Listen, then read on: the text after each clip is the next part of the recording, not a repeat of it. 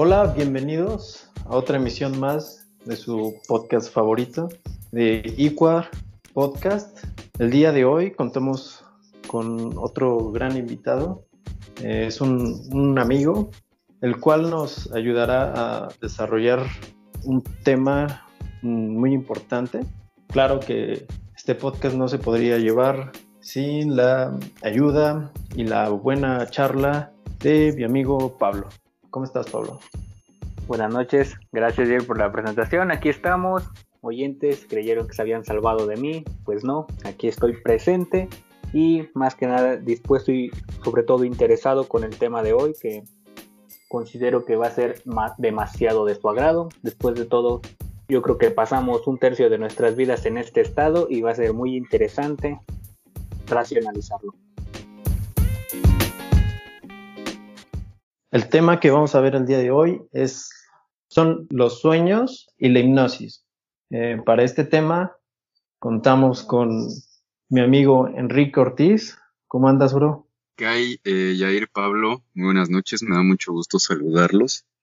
Ya con la total disposición de hablar de estos dos temas que, como bien mencionan, son interesantísimos. Por un lado, el tema de los sueños.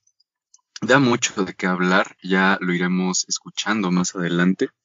Y por otro lado, la hipnosis, que también es un tema en el cual eh, me vengo especializando y dedicando ya aproximadamente desde hace cinco o seis años.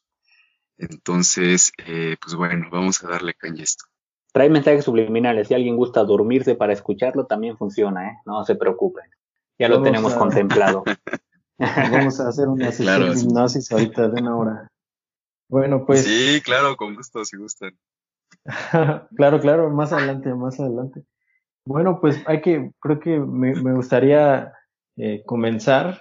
Platicaba Pablo, pues todos estamos inmersos en esta, en este proceso, ¿no? De, de, del soñar. Yo creo que todos sabemos qué es, ¿no?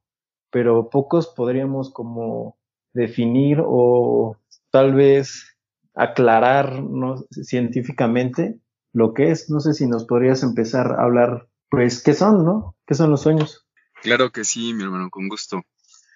De hecho, eh, bueno, el tema de los sueños, de los sueños en general se ha abordado a lo largo de la historia de la humanidad, al menos a, través de dos perspectivas. Una de ellas, la perspectiva mística, todo aquello que tiene que ver con, las escuelas místicas, incluso eh, a través de, de, la visión de las religiones o la cosmovisión religiosa, ¿no? Sin embargo, bueno, actualmente eh, nosotros sabemos que la ciencia es la mejor forma de generar conocimiento, ¿no? Aquella que nos acerca más también a la verdad eh, de las cosas. En ese sentido, también podríamos hablar de, la, de los sueños desde una perspectiva científica. Y considero que esas son las dos perspectivas de las cuales voy a hablar esta noche, ¿no? Para, para el tema de los sueños más bien, porque con respecto al tema de la hipnosis sí me voy a centrar completamente en lo que tiene que ver en la hipnosis científica, porque también hay que decirlo, hay escuelas de la hipnosis que son precientíficas. También podemos abordar el tema de la hipnosis a través de la perspectiva eh, mística. Sin embargo, eh, bueno, creo que, el tema de la hipnosis también lo puedo abordar a través de la perspectiva científica. ¿Qué son los sueños primeramente? Eh, como bien mencionaban hace un momento, los sueños son una experiencia universal eh, que, básicamente toda la humanidad hemos tenido eh, y que vaya, también son procesos que, se vienen suscitando en el ser humano desde edades tempranas, ¿no? Ahí podemos ver que los niños de, de dos años ya, ya son entes oníricos, ¿no? Ya podríamos decir que son onironautas. Incluso se ha, se ha sabido que otras especies animales también eh, son partícipes de esta experiencia, por ejemplo los perros, eh, entre otros eh, seres vivos también, también comparten estas experiencias con el ser humano. Que los sueños tienen un componente fisiológico, biológico también, que está determinado por el funcionamiento del cerebro sin embargo, bueno, eh, vamos, vamos a ver al sueño también como una experiencia eminentemente psicológica, la cual bien podría también interpretarse dentro de un proceso psicoterapéutico de corte psicoanalítico, por ejemplo, en el cual se nos explica que el sueño va a ser un cúmulo de símbolos o de expresiones simbólicas de nuestro inconsciente que pueden ser interpretados, que, eh, contienen, eh, vaya, pues, eh, cierto contenido propio de la experiencia del ente soñante o de la persona que está soñando, y que eso nos va a llevar también de alguna forma a explorar sus deseos inconscientes, por ejemplo, o todo su contenido inconsciente, ¿no? Por un lado, entonces, como se los comento, tenemos que el sueño o los sueños son un proceso psicofisiológico, vaya. Pero bueno, ¿cuál es la, perspectiva mística con respecto a los sueños? ¿Qué es lo que se nos dice eh, desde la perspectiva mística de lo que son los sueños? Podríamos ver a través de esta perspectiva que el sueño es la posibilidad de acceder a otras realidades o la posibilidad es la posibilidad que nosotros los seres humanos tenemos eh, de acceder a otra a otra realidad por así decirlo y esto también me llevaría a hablar por ejemplo eh, sobre el tema de los sueños lúcidos no sobre la posibilidad de acceder de manera consciente a un estado de sueño específico y también no solamente ser eh, testigos y dejarnos llevar por la misma trama del sueño, sino ser em, creadores también de, esa misma trama, del contenido que va ocurriendo y sucediéndose en el sueño. No me voy a detener a hablar mucho del tema de los sueños lúcidos por ahora. Creo que eso más adelante lo podemos abordar con más profundidad. Claro, Pero, Bueno, sí, claro. ¿no? Está, está, interesante esta parte.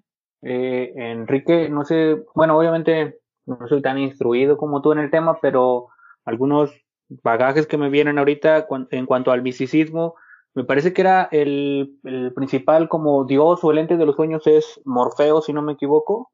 De ahí proviene su mundo onírico, el que mencionabas antes. Eh, está bien, el, el fue lo actual en una época, lo que las personas entendían como sueños, y digo, ahora encontrarle un, un trasfondo a, los sueños y saber que tienen, que tienen una, una salida de la psique, de las mentes, de las personas que son deseos reprimidos o no sé cómo más mencionarlos, pero ¿cómo, ¿cómo lo veían las personas antes? Este misticismo del que hablas, en el que ya tenían incluso un ente que gobernaba este mundo de los sueños, ¿en, qué momento ¿En qué momento pasa la humanidad de dejar de verlo como algo místico para centrarse en la ciencia? Cuando alguien dice, sabes que esto no es algo únicamente de, soñadores, vaya la redundancia, esto no es algo religioso, esto es algo más científico. ¿En qué, en qué momento la humanidad da ese salto? Muy bien, perfecto. Eh, para este punto lo quisiera explicar a través de la teoría de Augusto Comte, ¿no? Un personaje que actualmente está considerado como el padre de la sociología.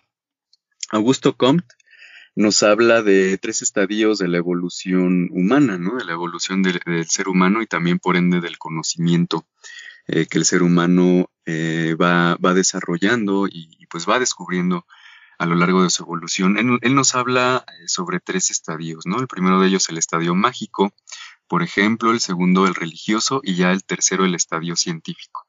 Podemos ver a lo largo de la historia de las civilizaciones y a lo largo de la historia de la humanidad que cómo es que se van eh, desarrollando cada uno de estos estadios. Podríamos decir que las humanidades antiguas vivían en un estadio eh, mágico, ¿no? En un, o lograban interpretar y percibir su realidad a través de un pensamiento mágico, ¿no? En el cual la realidad estaba determinada por dioses, por ejemplo, por entes eh, espirituales que gobernaban al mundo y que también definían las dinámicas que, climatológicas, por ejemplo, las dinámicas incluso de relación eh, o interrelación entre los grupos. Lo importante aquí es entender que seres superiores espirituales gobernaban y dominaban cualquier aspecto de la realidad con la cual el ser humano se, se desarrollaba en aquel entonces, ¿no? Podemos ubicar aquí a las tribus primitivas, por ejemplo, o ya a las primeras civilizaciones que aún seguían sosteniendo un, eh, pensamiento de alguna manera mágico eh, o chamánico incluso, pero que después fue derivando ya en, en unas formas más organizadas como lo son la religión o las formas religiosas, lo cual nos daría ya de alguna manera paso al siguiente estadio, ¿no? Que es el estadio religioso, porque podemos ver en la historia de la humanidad y en la historia de las civilizaciones principales que la religión también vino ya a, eh, significar un acomodo o una eh, dinámica social más compleja, ¿no? En la cual ya se venían... Sí, claro, y además también ya se venían generando sociedades jerárquicas, ¿no? Que si ah, bien aún estaban Sí, que si bien aún estaban regidas y dominadas por un pensamiento mágico, eh, teocrático, también pues ya eh, eh, venían a representar un, acomodo más complejo, ¿no? Y, podemos ver que las sociedades, que ya con un componente religioso, teocrático, como los menciono, ya eran sociedades con un acomodo más complejo, e incluso eran sociedades pues también eh, con un número de individuos pues más, eh, más vasto, más extenso. Sin embargo, como les menciono, pues aún predomina eh, el aspecto místico, el aspecto mágico del pensamiento mágico, realista mágico, ¿no? En este momento es cuando podemos nosotros ubicar, por ejemplo, a, la concepción de un profetas, Dios. ¿Podría ser? Sí, también todo lo que tiene que ver con, con la profecía. Y de hecho también podemos encontrar, por ejemplo, dentro del tema de los sueños lúcidos, un autor que es muy conocido que se llama Mike Raduga. Él justo nos habla de un concepto que es la fase. Él lo define así a este concepto, la fase. Él nos menciona que la fase es un estado psicológico en el cual podemos encontrar diferentes manifestaciones, eh, todas ellas relacionadas con el sueño. Él nos dice, por ejemplo, bueno, nos habla, sí, del sueño lúcido, que es en la fase, o es uno de los aspectos de la fase, eh, pero también habla de otros fenómenos, como lo pueden ser, por ejemplo, eh, el tema de las abducciones. Em, em, sí, vaya, yo, yo desde mi experiencia y desde mi eh, contacto con estos temas, no he tenido aún experiencia eh, con personas que hablen de abducciones. Yo no sé si sea un tema cierto o no. Sin embargo, bueno, hay, hay personas a las que les han sucedido ciertas cosas, como por ejemplo, eso que tiene que ver con los contactos del tercer tipo, por ejemplo. Exacto. Que como repito, yo no sé si sea cierto o no, pero hay, hay personas que hablan de ello. Este tema de las abducciones que yo creo que en, en la cultura popular está muy en el aire, ¿no? Popular, exacto. Este, pero entonces lo podemos aterrizar aquí, justo, justo en, en, en esta cuestión también. Sí, claro, claro, también tiene, tiene relación con el tema de los sueños, claro que sí. Y justo es a lo que voy con lo que nos menciona Mike Raduga, ¿no? Cuando él habla de la fase. Él menciona que la fase es algo así como un estado mental eh, eh, que se suscita en el ser humano previo y durante el sueño, ¿no? Entonces él nos habla de ciertos fenómenos que pueden ocurrirse dentro del sueño o que están relacionados con el sueño, ¿no? Uno de ellos, como se los mencionaba, es el tema de mm, los sueños lúcidos.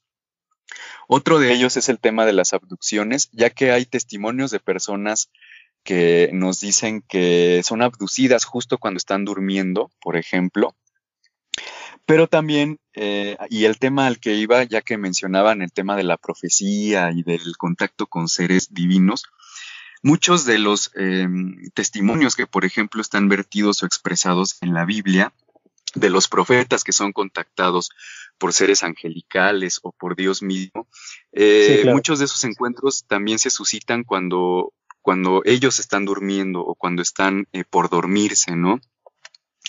Vaya, repito, yo desde la perspectiva científica no sé qué tanto sea cierto que en verdad baja un ángel o, que en verdad es un extraterrestre el que viene y baja. Sin embargo, son fenómenos que, están relacionados en el sueño porque se suscitan o se dan justo cuando el, individuo está durmiendo, ¿no? Esos son algunos. Perdón, sí, una, una preguntita, ¿no? Ahorita que, estamos hablando de las abducciones, bueno, que tocamos el tema, perdón, se me quedó mucho. No sé si has visto la película de Cuarto Contacto, Quique, o tú, Pablo. Sí, sí, sí. Sí, la eh, conozco. sí, claro, claro. Eh, bueno, eh, me recordó mucho porque, de hecho, es la, la, esta descripción que nos das, pues, es la que nos da la película, ¿no? Claro, eh, se dice que, que, es real y pues al final muestran los videos y todo ese rollo, ¿no? Pero es cierto, o sea, supuestamente cuando los abducen, a cuando abducen a las personas será un cierto tiempo o cierta hora en la, en la noche, ¿no? Cuando estaban durmiendo. Este autor, Mike Raduga, nos habla justo de ese tipo de fenómenos. Él, él en ningún momento nos dice que el tema de las abducciones, por ejemplo, sea un tema real o no. Él, en ningún momento lo aborda, ¿no? También yo desde mi, desde mi labor profesional, eh, yo no tengo herramientas en este momento para decir que es un tema eh, real o no. Por ejemplo, como ustedes lo mencionan en el sentido de que sí se ha también visto y se ha documentado que hay personas que, Después de tener este tipo de experiencias, manifiestan ciertas marcas físicas, por ejemplo, o después, este, pues objetos, por ejemplo, incrustados también en su cuerpo. Incluso también si lo vemos desde la hipnosis, Luego sí me he topado con colegas o he platicado con colegas que sí mencionan que a sus despachos o a sus consultorios llegan pacientes justo para hablar solamente sobre ese tema, sobre el tema de las abducciones. Eh, y bueno, se hace un proceso hipnótico de profundización en un trance, en el cual también se hace una regresión hacia, hacia ese momento y la persona va reportando verbalmente su experiencia, ¿no? Hay indicadores fisiológicos que hacen pensar que es una experiencia real, como por ejemplo agitación, eh, sudoración en las personas, eh, se, se, ve también como algunas personas muestran angustia. Sin embargo, más allá de esos indicadores conductuales o fisiológicos que la persona manifiesta y a través también del discurso que va eh, expresando la persona, más allá de eso, creo que aún queda la duda en este campo si son experiencias reales o si son experiencias eh, verdaderas, ¿no? Lo mismo puede llegar a suceder, por ejemplo, en el tema de la hipnosis con respecto a las regresiones a vidas pasadas, ¿no? Ah, es, es este, eh, disculpa que, que me ahí, sí, sí, lo que quería aterrizar. Este, ya que Yair mencionó esta onda de las películas, está, pues obviamente igual tenemos que ser conscientes de que pues es un filme, ¿no? Y Hollywood siempre va a meter la mano a modo que sea más taquillero. Eso creo que es, claro, claro. algo ya inerte a una película pero ahora que lo mencionas, me, me ganaste la palabra. Eh, hay una película que salió por el 2015, me parece, es con Emma Watson, se llama Regresión, que trata sobre este un, un doctor, no sé si llamarlo así, que hace un hipnosis con, con ella, no recuerdo cuál era el nombre de su personaje, porque eh, asesinan a su familia, me parece, y él tiene esta onda de... Eh, ellos eran este, católicos y entonces están con esta onda de que la poseyó un diablo, que eh, Satanás había este, se había hecho presente y había acabado con todos en un tipo de ritual. Entonces, bueno, la película lo va guiando en el aspecto en el que ella tiene estas sesiones de hipnosis y empieza a tener este, estos recuerdos de lo que pasó y ella los dice. Pero después el mismo doctor dice es que ahí este, había tenido problemas porque todo el, el papel que, que, había tenido la educación de, la, de este personaje que había sido completamente religioso, de el bien y el mal, ángel contra demonio, puede, puede ser que haya influido en el aspecto de que en esta regresión que él está tratando de hacer, todos estos aspectos se inmiscuyen al momento de crear la regresión que pueda tergiversarlos. Y a final de cuentas dice, es como es un sueño guiado, pues, pues, la mente también tiene este poder de protegerse y poner cosas donde no las hay para evitar traumas o este, esos aspectos. Claro que sí. De hecho, lo mismo sucede un tanto en el tema de, la, de las vidas pasadas, ¿no? Eh, también, bueno, aparte de la labor eh, dentro de, del tema de la hipnosis, es em, que, por ejemplo, si un paciente llega y él, él dice que quiere ir a otra vida o que quiere hacer una regresión a vidas pasadas, o si dentro del origen de la situación o de la problemática que él viene a consultar, eh, él menciona que, que, que, el origen está en, un, en, una vida pasada, por ejemplo, o que es en una vida pasada donde tiene que ir la persona, pues ese contenido que la persona está expresando se utiliza, se utiliza de tal manera que pues no es tampoco correcto contradecir las creencias de la persona, eh, y se toma eso, al menos en consulta, se toma como un hecho real, eh, real al menos para la persona o para el paciente, para el consultante. Se trabaja sobre ello y pues bueno, también la práctica ha demostrado, la experiencia ha demostrado que cuando se trabaja de esa forma y cuando se tiene como real lo que la persona cree que es real, pues también se puede llegar a la sanación por esa parte. Y pues tampoco es del todo correcto que, por ejemplo, yo como terapeuta que manejo la hipnosis, que contradiga a las personas, ¿no? A veces también habrá personas que lleguen diciendo que, que vienen por brujería, por ejemplo. Y bueno, si la persona cree y si dentro de la cosmovisión y la estructura psicológica de la persona esa es la verdad, pues también eh, se puede llegar a una cura, a una sanación a, la situación o a la problemática que la persona viene a consultar sin necesidad eh, de debatirlo, ¿no?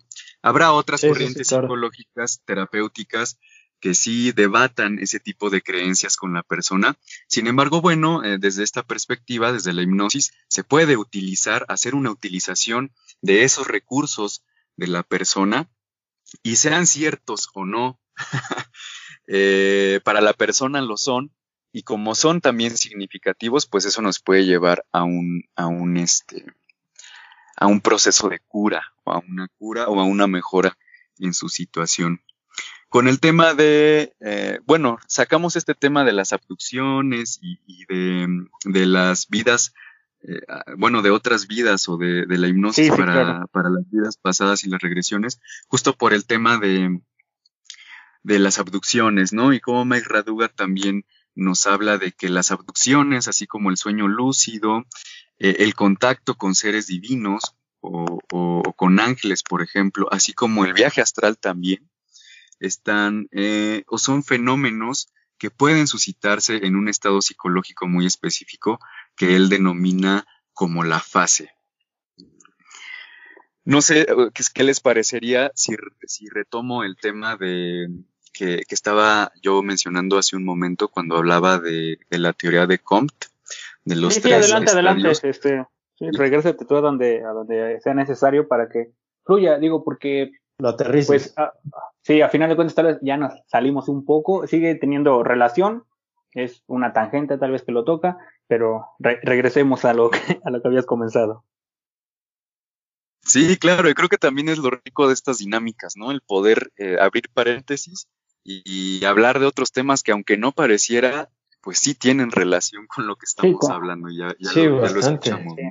Se evidencia todo este, este alcance que tiene, digo, ahora igual otro paréntesis muy rápido, ahora que mencionas el tema de las regresiones de vidas pasadas, pues creo que igual cae en este misticismo de las personas eh, que creen en la reencarnación, ¿no? Que sería pues realmente todo está conectado, todo tiene una sola vía, solamente es un camino, no son muchos caminos de muchas personas. Eh, creo que tendría cabida ahí, ¿no? Incluso hasta eh, a, ese punto pueden alcanzar las ramas un tema que pareciera tan aislado en un principio.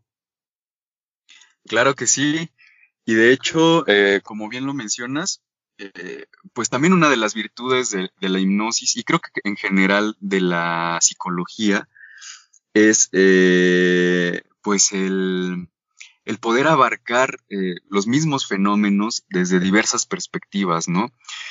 Eh, por ejemplo, como yo lo mencionaba hace un rato con el tema de las regresiones a vidas pasadas, habrá personas que crean en ello, es muy respetable. Habrá personas que digan, no, pues es solamente una experiencia psicológica. También es muy respetable. Mi labor aquí no es, no es decir si es cierto o no, sino más bien eh, hacer mención y hacer, eh, dejar muy en claro que se puede trabajar con ambos tipos de personas, ¿no? O sea, se puede trabajar con, con, con, cualquier contenido que también la persona vaya manifestando en consulta y creo que también por otra parte es, es lo bello de la hipnosis, que nos permite abordar estos temas sin prejuicios, sin juicios y bueno, eh, cual sea también la experiencia de, las personas que vienen a consultar. Fíjate que, bueno, ahora que mencionas esta parte, creo que caemos en, bueno, eh, me sirve para abordar una de las preguntas que tenía yo planeadas, pero no sé plantearlo así como tal, ¿no? Eh, realmente estamos, estás, mencionas esta parte de las ideas que tienen otras personas, los dogmas, los, eh, los prejuicios tal vez que tienen frente a diferentes corrientes de pensar, ¿no? Dices tú, tú, eh, tu posición no va a ser la de atacar ni la de defender algún punto, porque no, va, no vamos a ello. Pero todo, todo esto, ¿cómo afecta realmente a un paciente? O sea, ¿cómo, qué, qué imagen o qué percepción tiene la hipnosis en, en 2020 y cuánto puede influenciar esto en una consulta? Es decir, eh, tal vez un completo no creyente de la hipnosis realmente hasta qué punto podrías adentrarte en tu psique o no sé si me explique a lo que quiero llegar. Sí, claro, y de hecho es una pregunta muy, muy buena. Eh, eh, creo que viene también muy bien al caso, porque sí, aunque estemos en, en, siglo, en el pleno siglo XXI, aunque estemos ya en el año 2020, y aunque la hipnosis sea una técnica ancestral también, porque lo es, eh, podríamos decir en este sentido que que la hipnosis es una manifestación natural también de la humanidad. Eh, la hipnosis ha acompañado al ser humano desde que el ser humano también se ha congregado en sociedad y a lo largo de la historia podemos encontrar muchas y muy diversas manifestaciones de lo que es la hipnosis. Muy posiblemente eh, las personas que nos estén escuchando en este momento tengan un concepto un tanto tergiversado de lo que es la hipnosis, ¿no? Y bueno, también eso se lo debemos mucho, por ejemplo, al cine, a la televisión. Sí, o sea, el alcance de Hollywood es, es, tanto benéfico como contraproducente, ¿no? Como te, te, te mete el, el, concepto en una sociedad y te hace que lo acepte, pero también el concepto está mal, ¿no? Desde un principio. Entonces, es, es, un, es un arma de doble filo que puede jugarte muy mal. Sí, claro. De hecho, sí, también, bueno, culturalmente el cine ha sido una de sus, a lo mejor no, no uno de sus objetivos desde un principio, pero sí, evidentemente también el cine eh, ha movido masas, ¿no? El cine también ha venido a, implementar significados a nivel colectivo, por ejemplo. Y bueno, uno de ellos es justo el que menciono, ¿no? Como la concepción que ahora tiene la, percepción popular o, la mayoría de las personas con respecto a la hipnosis, ¿no? Un tanto desviada quizá de lo que en verdad es la hipnosis o, o lo que podría ser los alcances de la hipnosis como una herramienta terapéutica también. Y esto lo menciono también porque eh, todos a lo mejor hemos visto, o, las personas que me están escuchando, eh, cuando escuchan de hipnosis, luego, luego se imaginan, y bueno, lo digo porque es lo que más frecuentemente yo he visto, luego, luego imaginan esa hipnosis de espectáculo en la cual un hipnotizador, un hipnotista, está en la tele eh, ante un gran público, un público masivo de 100, 200, 300, 500 personas, hasta más, y elige ciertas personas del público al azar, entre comillas, porque ya están, eh, bueno, o sea, una de las cualidades también del hipnólogo o del hipnotista es saber seleccionar a las personas cuando se hace hipnosis de espectáculo, ¿no? Más específicamente cuando se hace hipnosis de espectáculo. Eh, entonces, ya una vez que se calibra, esa es, la, esa es la palabra, que se calibra a la audiencia, aparentemente al azar se eligen ciertas personas o se lanza una pregunta eh, a sabiendas de que determinadas personas van a captar esa pregunta y van a, van a ser las personas que, que más susceptibles y que accedan, ¿no? Eso por un lado en la hipnosis de espectáculo. Eh, todos a lo mejor estamos muy familiarizados con, con esa imagen, ¿no? De la hipnosis. una persona haciendo ante muchas, muchas personas, ante un público vasto, una demostración de cuán poderosa es la hipnosis y cuán instantánea también es la hipnosis, ¿no? Y lo digo porque seguramente la mayoría o todos los que me están escuchando que han eh, eh, oído de la hipnosis tienen esa imagen del, hipnotizador que te dice, ahora duérmete, y la persona se duerme completamente, ¿no? Y cae así en una letargia muy profunda en un instante. Esto como por la parte de... El reloj, el, tronido de los dedos, ¿no? Cuando exacto, los dedos tres veces, despiertas o haces tal cosa. Sí, sí, sí. Exacto, exacto. No, esas son como las, las imágenes que la mayoría de las personas tienen o que en la cultura popular están como vigentes de lo que es la hipnosis, ¿no?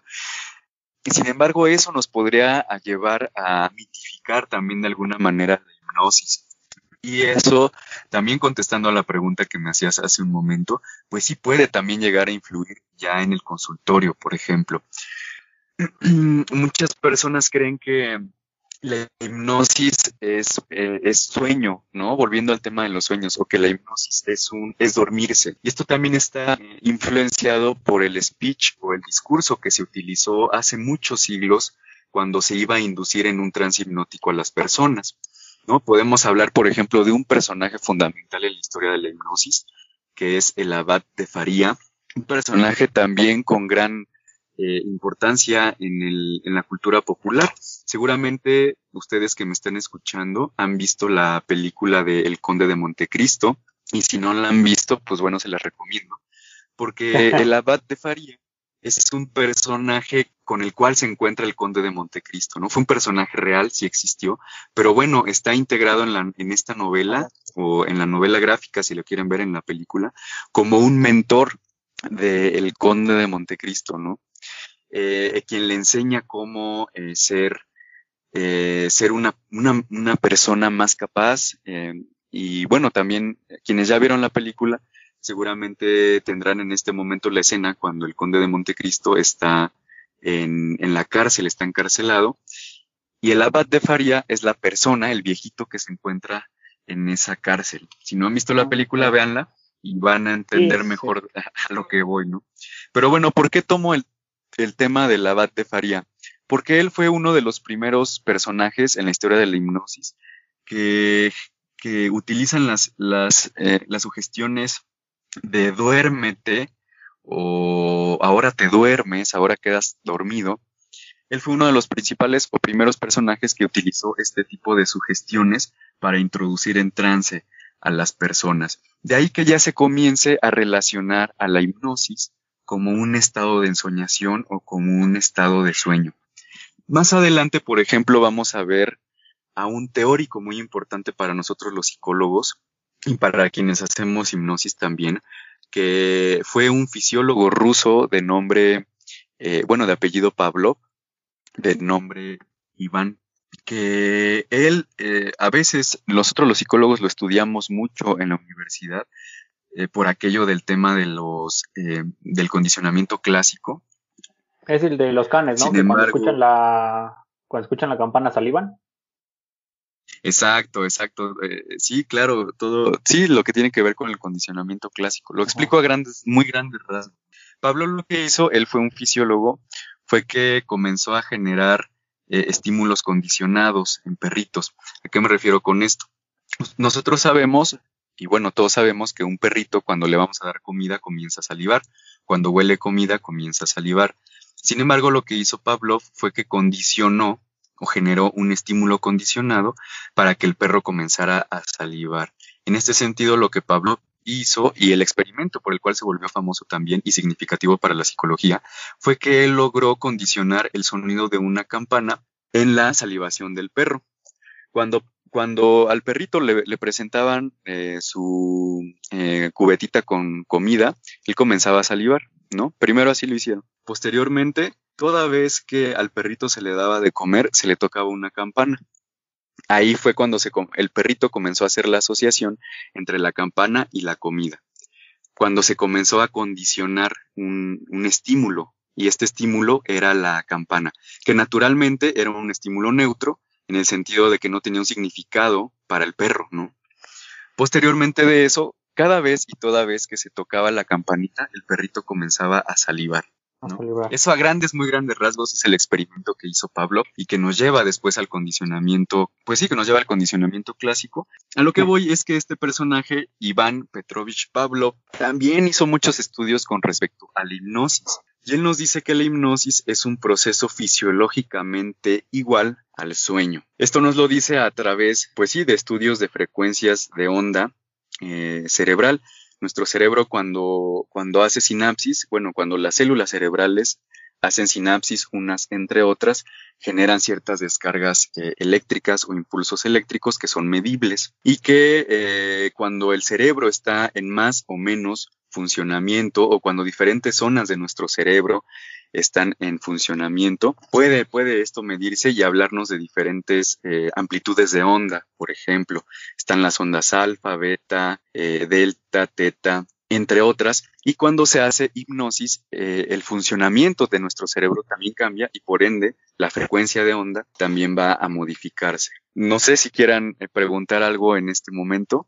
Tengo entendido que cuando estudian los científicos y los psicólogos del sueño, un parámetro que toman, por ejemplo, en, este tema que, vamos a tocar de los sueños lúcidos, son las señales oculares. Bueno, yo mi pregunta es, eh, a diferencia de, de, de, los sueños y de la hipnosis, ¿qué señales tendríamos corporales? Ok, sí. Son, eso se conoce como los indicadores fisiológicos. Indicadores, fisiológicos de que una persona está en trance. Sí, de hecho, toda la razón como, como lo mencionas. Eh, ya la ciencia también eh, está comprobado, esto ya está en los libros de que hablan del sueño, que hay diferentes etapas de sueño justo la que mencionas es la etapa más profunda, la, etapa REM, por sus siglas en inglés, Rapid Eye Movements, ¿no? Eso es lo que significa en español etapa amor, movimientos oculares rápidos. Es justo en esta etapa, en la etapa más profunda, cuando nosotros soñamos. En, en el sueño REM o en la etapa amor, es cuando nosotros estamos soñando. ¿Cuál es uno de los principales indicadores fisiológicos de que nosotros estamos soñando o de que estamos en la etapa REM, pues justo como su nombre lo dice, cuando vemos que una persona está dormida y sus ojos están moviéndose de un lado a otro. No sé si ustedes lo han visto, ¿no? O si las personas que nos van a escuchar más adelante lo hayan. Si no lo han visto aún, eh, vayan a ver a alguien que está dormido, que ya lleva más de, de dos, tres, cuatro horas dormida y van a ver cómo sus ojos están moviéndose de un lado a otro. Esto es un indicador de que las personas ya están en sueño REM y que por ende están soñando también. Hay también, eh, bueno, actualmente ya existen metodologías eh, científicas, metodologías comprobadas, que cuando nosotros las realizamos, las podemos entender también como una receta para lograr el sueño lúcido.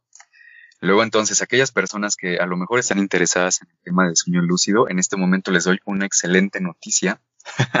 el sueño lúcido es algo que puede entrenarse, lo repito, el sueño lúcido es algo que puede entrenarse, es una habilidad que todos los seres humanos poseemos.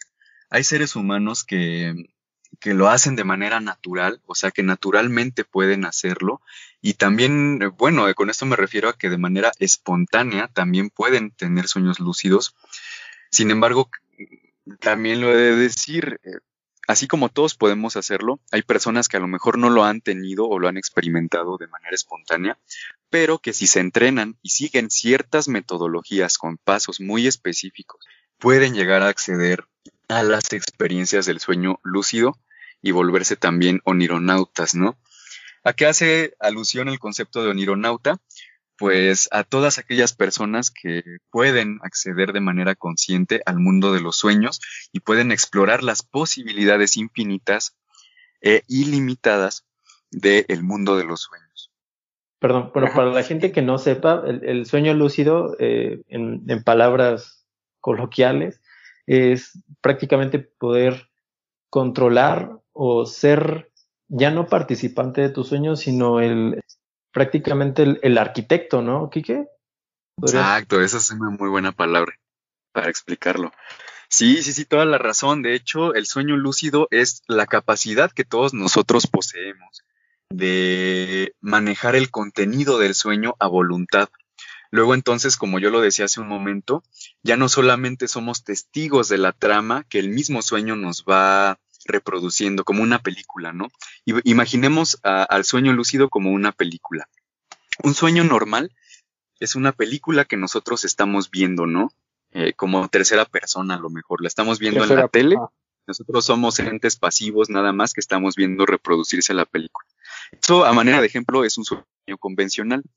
Un sueño lúcido es como si nosotros tuviéramos la posibilidad de acceder a la pantalla, a la película, y modificar a voluntad la trama de esa película y organizarla en verdad como nosotros queramos. Eso, a manera de ejemplo y a través de un ejemplo, es la definición de un sueño lúcido. La capacidad y habilidad que todos nosotros los seres humanos tenemos de modificar a conciencia y a voluntad, estando dormidos, la trama y la, eh, la historia del sueño, ¿no? La historia que el sueño nos va a contar. Y, y no podría ser adictivo o no sé, no sé cómo, no, sé qué palabra ocupar. Porque digo, o sea, estar, estar en, en, un mundo en el que tú controlas todo, en el que tú eres amo y señor y las consecuencias no existen porque están al alcance de tus dedos para cambiarlas, no, no puede volverse algo, digo, tal vez es una noción completamente perdida, ¿no? Pero las personas siempre están buscando este placer, ¿no? Este sentirse bien y también este juego, este juego de egos en el que si yo puedo hacer más que alguien, pues me elevo, ¿no? Hasta el cielo. Si estás en este mundo en el que, pues es tu mundo, porque tu mente la está creando, y, y eres esta, este uninorauta, como lo mencionas, que controlas todo, realmente no, o sea, la, ¿qué, qué, es, ¿qué significa para las personas este shock de saber que tienen un control absoluto en una realidad? Sí, claro, claro que se vuelve algo adictivo. Y aquí, aquí, este, bueno, sí quiero hacer em, eh, quiero también quitar un poquito la venda de los ojos de las personas que nos estén escuchando con respecto al tema de la adicción, porque a lo mejor eh, este tema podría, eh, bueno, este concepto adictivo podría tomarse como un tanto peyorativo, ¿no? O, negativo, ah, porque todos ya socialmente tenemos la concepción de que una adicción es necesariamente mala, ¿no? Mala, ajá. Y en ese y en ese sentido yo le quisiera decir y quitar un poquito la venda a las personas que nos van a escuchar de que una adicción no necesariamente eh, va a ser negativa, ¿no? Y se los voy a plantear así. Hay personas que son adictas al éxito, por ejemplo, ¿no? ¿Quién no quisiera ser adicto al éxito? Yo, yo lo pregunto. en ese sentido también, ¿no? También lo diría. ¿Quién, quién no quisiera ser, bueno, no sé, eh, ¿qué tan, yo lo pondría así, eh, se puede llegar sí a ser adicto al tema de los sueños, al, al sueño lúcido, pero vaya, o sea, e-, esa adicción es, es una adicción que, que no va a generar, que va a generar solamente experiencias positivas, ¿no? Digo, si lo queremos ver como adicción. Más bien yo lo diría como que se vuelve una, una costumbre muy agradable. se vuelve una costumbre también muy enriquecedora.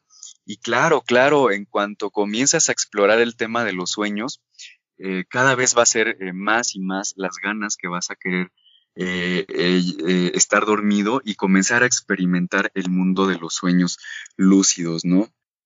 Si hay, ¿cuáles, ¿cuáles son las posibilidades en el sueño lúcido? Las posibilidades en el sueño lúcido son infinitas. Eh, uno puede crear lo que uno quiera, uno puede experimentar, pues vaya, lo que uno quiera. Desde, por ejemplo, volar, que es lo más común, y lo primero, los primeros pasos que, que se logran dentro del sueño lúcido, volar, que también es una experiencia muy, muy satisfactoria, muy enriquecedora. El, el, correr rápido, el respirar bajo el agua, el flotar, el ir al espacio, el conocer un planeta, eh, el hablar con tu personaje favorito de la literatura que ya está muerto. Digo, eh, en verdad no, no hablas con, con Oscar Wilde, por ejemplo, sueños lúcidos de Dante Alighieri. Ándale, exacto. A lo, a lo, mejor no estás hablando en verdad con Dante Alighieri, pero aunque sea una experiencia que tu propia mente está creando, pues aún así creo que es satisfactorio, ¿no? Creo que podría ser hasta terapéutico, ¿no? Sí, porque hablas, digo, hablas contigo mismo a final de cuentas, ¿no? Que es lo que tal vez lo primero que necesitas para entenderte o para saber lo que te está pasando, que es hablar contigo mismo, aunque suene tal vez absurdo, digo, hablar conmigo mismo, ¿no? Suena como, como de qué manera lo hacen, voy a poner frente al espejo, ¿cómo? Pero yo creo que esta despersonificación en la que te ves a ti mismo como alguien más, porque bien lo dices tú, o sea, si es tu mente, no estás, no estás en la mente de otra persona, esa persona no está teniendo pensamientos diferentes a los tuyos. En ese sueño lúcido, pues hablas contigo mismo. Quiero pensar que, que el objetivo de un sueño lúcido en una de las consultas que se pueden llegar a tener con alguien sería esta, ¿no? Un, un método terapéutico para entender a la persona o para entenderse a sí mismo. Claro, claro, y de hecho, toda la razón, ¿eh? Porque, por ejemplo, en el tema de las pesadillas, hay personas que pueden llegar a tener pesadillas muy recurrentes desde hace años, ¿no? Por ahí también me encontré cuando daba yo un curso, un taller, porque bueno, lo he de decir, eh, he dado ya cursos y talleres de sueños lúcidos en los que enseño tanto teoría como práctica, teoría de, qué son los sueños lúcidos, la historia de los sueños lúcidos y la parte práctica, eh, pues te enseño cómo, cómo tener sueños lúcidos, ¿no? Eh, y bueno, justo en uno de los talleres que di, que daba hace tiempo antes de la pandemia, sobre los sueños lúcidos, una persona, un señor, me decía que eh, a raíz de que una de sus hijas falleció, él comenzó a tener sueños y pesadillas repetitivas y constantes en los que él ve a su hija. Y bueno, ya después de ese taller eh, se derivó a una consulta y lo que se hizo fue como un entrenamiento para que él mismo, dentro del sueño lúcido, pudiera generar un diálogo con, con, su hija, o, bueno, entre comillas con su hija, o entre paréntesis con su hija, porque pues no es su hija. sí, es, una pues, simulación, ¿no? Es, sí, es La, la, proyección mental que tenemos de las personas, ¿no? Sería. Exacto, exactamente. El conflicto, bueno, si lo podemos ver así o, llamar así, el conflicto que él tenía con, con, la muerte de su hija, ese duelo irresuelto que él aún sostenía con, con, la muerte de su hija, pero que se manifestaba en él como su hija queriendo hablar con él, ¿no? Ya después de muerta. Entonces, ajá, a través, de, a través del sueño lúcido, lo que, lo que se hace es que él ya no va a ver solamente a su hija o va a escuchar o medio escuchar lo que su hija le trata de decir en el sueño, sino que él ya va a poder, bueno, va a poder llegar a entablar esa conversación con su hija, a lo mejor preguntarle qué necesitas o por qué te sigues presentando a mí. Y eso puede llegar a ser muy terapéutico en el sentido de que la persona, una vez que ya sabe qué es lo que su hija le quiere decir, entre comillas, o que entiende cuál es la, problemática y la situación a través de este diálogo en el sueño, pues eh, es terapéutico porque la persona llega a comprender, a entender, a resignificar esa situación y a sanarlo, ¿no? Hecho está en que después ya deja de soñar con ella. Eh, y lo mismo ocurre con las pesadillas, cuando a una persona se le presenta, por ejemplo, un monstruo o un demonio, si lo queremos llamar así en el sueño, y es también muy recurrente, o cuando un, ente maligno eh, persigue a la persona y que es un ente es una es un sueño recurrente, una pesadilla recurrente, lo que se hace con el sueño lúcido es que la persona puede eh, ponerle un alto a esa situación y dialogar también con ese ser, ¿no? Con ese ente, entender qué, qué es ese ente, qué, qué es lo que viene a representar de la misma persona el que ese ente con esas características específicas se le manifieste en sueños.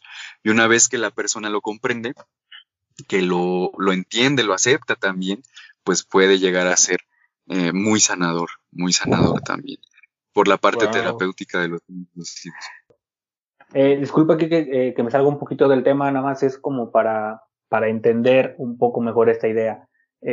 toda esta parte del sueño lúcido, de la hipnosis, ¿Cómo llega a ti? ¿En qué momento tú te empiezas a empapar en estos temas? ¿Cómo llegaste a ellos, por así decirlo? ¿Y cuáles fueron los primeros pasos que tuviste para abordarlo? Digo, no creo que sea algo que ves una película y lo entiendes, ¿no? Quiero pensar que tiene todo un proceso y que hay que, hay que saber canalizarlo para llegar a este punto en el que entiendas y puedas hacer las cosas. Claro que sí, claro que sí. Bueno, voy a hablar un, un tanto de mí, ¿no? Voy a hablar de mí ahora. Yo soy psicólogo, ya, ya tengo dos años de egresado de la licenciatura en psicología por mi alma mater, la Universidad Autónoma del Estado de Hidalgo. Sin embargo, bueno, eh, si alguien me está escuchando que ha egresado de, la universidad, tanto la hipnosis como el tema de los sueños lúcidos no son temas que se aborden, eh, o al menos de una manera profunda dentro de la preparación del psicólogo, ¿no? Del psicólogo de universidad. Eso pues no está ni bien ni mal, solamente es. ¿Cuándo es cuando yo me comienzo a contactar eh, con estos temas? Primeramente fue con, con la hipnosis. Yo en, en, la universidad conocí a una compañera, una ex compañera que ya tenía algo de conocimientos con respecto al tema de la hipnosis. Y bueno, dentro de las pláticas que yo sostenía con ella, salía el tema y me iba interesando cada vez más y más hasta el punto de que me, entero que va a haber, se va a dar un diplomado de hipnosis aquí en Pachuca. Y yo dije, bueno, esta es mi oportunidad, lo voy a tomar. Lo tomo y a raíz de ese diplomado también fue que yo me comencé a, a, adentrar cada vez más en el tema de la hipnosis, fue, creo que ese diplomado fue el momento en el cual también yo descubrí que la hipnosis es, es lo que me apasiona y lo que voy a hacer ya para toda mi vida. Eh, y bueno, a raíz de, ese diplomado me, comencé a adentrar cada vez más en este tema. De tal forma que, por ejemplo, ahora eh, ya, ya he, pasado ya por, por pues un número considerable de cursos, talleres. También tengo eh, certificaciones en el tema de la hipnosis. tengo una certificación en mesmerismo o en hipnosis no verbal, la cual pude realizar allá en Francia, por ejemplo. Eh, con, un, con un personaje, un doctor eh, de nombre Marco Paret, sin hacer comercial, pero creo que es, es, es importante que lo mencione, eh, sobre hipnosis no verbal. y bueno, también actualmente tengo o estoy haciendo una certificación en hipnosis clínica, ¿no? Por ejemplo. O sea, a tal grado, y lo digo para que también se entienda cuánto la hipnosis ha, ha, este, ha, adentrado, ha entrado en mí y cuánto también yo me he apasionado por el tema. El tema de los sueños lúcidos lo comencé a estudiar un poco después, más o menos por allá del año del 2016. Fue un tema que eh, comencé yo a, a, ver, a escuchar en documentales, en libros, en revistas de psicología. Eh, y bueno, también llegué al tema de los sueños lúcidos después de estar investigando eh, el tema de los enteógenos, por ejemplo, ¿no? De cómo funcionan, por ejemplo, los hongos alucinógenos o la ayahuasca, la marihuana en el organismo. Eh, y, a raíz de eso también derivé en el estudio y el entendimiento de los sueños lúcidos. E, ese tema no, sí, sí fue como, no fue como tan, tan eh, profundo el impacto que tuve con él como con la hipnosis, pero sí, no lo fue al menos al principio. Ya después sí, sí, sí, conforme más me fui adentrando, eh, pues sí también me fue cautivando cada vez, cada vez más, cada vez mucho más. Eh, hice también un, proceso de movilidad estudiantil a, a, Europa, específicamente a España. Estuve viviendo seis meses en España y también mi idea de estar allá, pues sí, evidentemente era estudiar psicología. Sin embargo, eh, estudiar otras cosas como lo eran la hipnosis. Cuando estuve viviendo allá fue que hice mi certificación en mesmerismo, pero también cuando estuve en España tuve la posibilidad de conocer a un, a un señor, a un maestro, eh, me gusta llamarlo así, con el cual también eh, tuve contacto desde antes de ir a España ya estando aquí en México, pero también una vez que, estuve en España fue cuando más comencé a practicar el tema de los sueños lúcidos. Puedo decir que cuando, cuando estuve en España, eh, eh, pues yo pude haber tenido la posibilidad de ir a muchas fiestas, ¿no? Y de tener, de embriagarme muchísimo y de divertirme mucho, pero, pero la verdad prefería estar en casa, bueno, en el departamento, durmiendo, durmiendo, Ajá, exacto, durmiendo y entrenándome en el sueño lúcido. ¿Por qué decirlo así? Antes de ir a España, como les mencionaba, conocí a esta persona por internet. Él tiene una escuela de sueños lúcidos en Valencia y así él, lo dice, es una escuela de sueños lúcidos, la cual está en Valencia. Y bueno, lo contacto desde aquí, desde México, y antes de irme a España estuve, estuve em, trabajando muchísimo eh, el tema de los sueños lúcidos y una vez que ya estuve en España pude concretar mi primer sueño lúcido. He de decir que, pasaron aproximadamente un año, pasó aproximadamente un año desde, desde que comencé a entrenarme hasta que pude tenerlo. Un año en el que diario, diario, diario eh, estuve trabajando en ello, ¿no? Hay personas que lo pueden tener antes, o sea, hay personas que con una sola noche que lo practiquen ya lo pueden hacer. Hay personas como yo que, nos, que se tardan un poquito más no es un avance lineal, ¿no? Es completamente personal. Exactamente. Y bueno, a lo que voy es que ya una vez estando allá en España, lo conozco personalmente, tomo un curso presencial con él, un curso que duró una semana. Y bueno, este, ahí es cuando ya eh, se dio como el, el, clic aún más con el tema de los sueños lúcidos, ¿no? Actualmente ya también eh, doy talleres, he dado ya talleres, charlas también con respecto al tema de los sueños lúcidos. Y bueno, ¿qué es lo que enseño en mis talleres? Pues también cómo tener un sueño lúcido, Estoy de hecho ahorita viendo la posibilidad con una amiga, con una colega psicóloga, eh, que ella está haciendo su tesis también con respecto al tema de los sueños lúcidos, de abrir un taller presencial aquí en, en Huasca, un taller que a lo mejor dure dos, tres, tres días, tres noches, en el cual vamos a estar eh, dándole mucho al tema de los sueños lúcidos en la teoría, pero también en la práctica, ¿no? En el cual podamos enseñar, pues, por decirlo de alguna manera, la receta para que las personas puedan comenzar a experimentar el sueño lúcido. Oye, Kike, bueno, tenía una pregunta. Adelante. Y bueno, retomando este, esta cuestión de los sueños lúcidos, en la que pues tenemos una eh, infinita gama de posibilidades, ¿no? Eh, y lo que me hace pensar y reflexionar es, eh, bueno, actualmente y últimamente se ha manejado de que la realidad misma es una simulación, ¿no? Digamos, me pongo a pensar, ¿no? tengo un sueño lúcido, ¿no? Y claro, esto va a tomar miles de, noches de entrenamiento, pero lo que hago en mi sueño lúcido, eh, como tú ya mencionabas, volar y todo eso, en vez de eso me dedico, no sé, a tratar de, de hacer una persona, de inventar una persona así desde cero, ¿no? Y bueno, me refiero a, que como el juego de los Sims, no sé si, si lo, lo han visto. Sí, claro. Entonces, claro, claro, como un avatar, ¿no? Como un avatar, ajá, creando como un avatar. Mi, mi, la cuestión eh, eh, va más o menos por ahí. ¿Habría la posibilidad con todo este estudio de, los sueños lúcidos y, y toda esta amplia gama de, posibilidades de que eh, estuviéramos en un sueño de alguien? Bueno, claro, obviamente pues, pues no, ¿no? Pero o sea, eh, pensándolo, eh, bueno, necesitaríamos como una mente superior, ¿no? Pero pues tal vez por ahí podría ser, ¿no? Sí, de hecho, ahora se me vino a la, a la mente, bueno, se me vinieron varias cosas, ¿no? Cuando hablabas del, del, avatar, que si podemos crear un avatar. Bueno, de entrada de decir que las posibilidades en el sueño lúcido son infinitas, ¿no?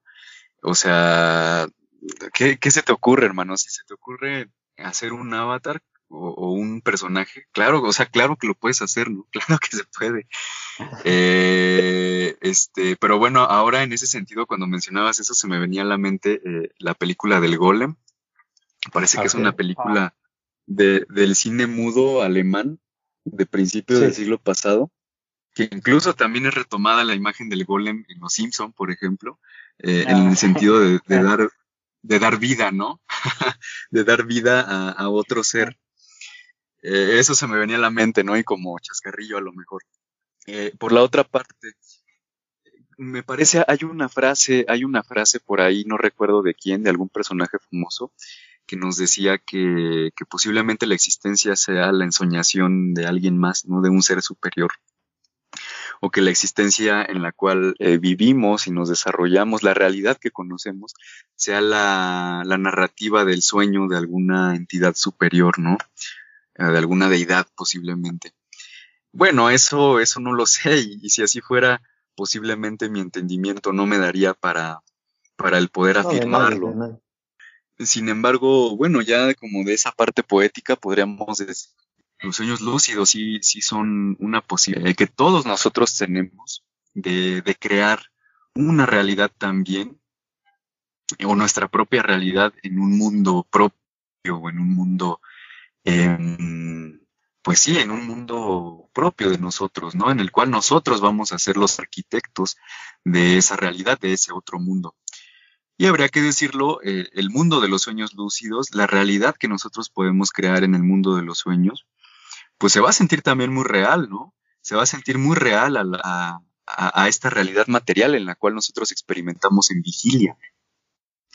Entonces, pues yo, yo digo, qué padre, y se los he dicho también así a las personas que, han asistido a los cursos, digo, qué padre el, el poder nosotros tener esa habilidad de vivirnos y experimentarnos como en esa doble vida, ¿no? Lo cual también es, pues es sano, es sano experimentarlo, es sano, es sano hacerlo y pues las repercusiones que tiene son siempre positivas, son agradables, ya que es, es una experiencia verdaderamente enriquecedora por donde sea que la veas. Sí, eh, Quique, ahora que, que lo mencionas, esta parte de, eh, Jair igual que lo retoman esta parte de a lo mejor somos eh, entes, avatars creados en la, en la mente, una mente más poderosa o de más alcance, ¿no? Que somos.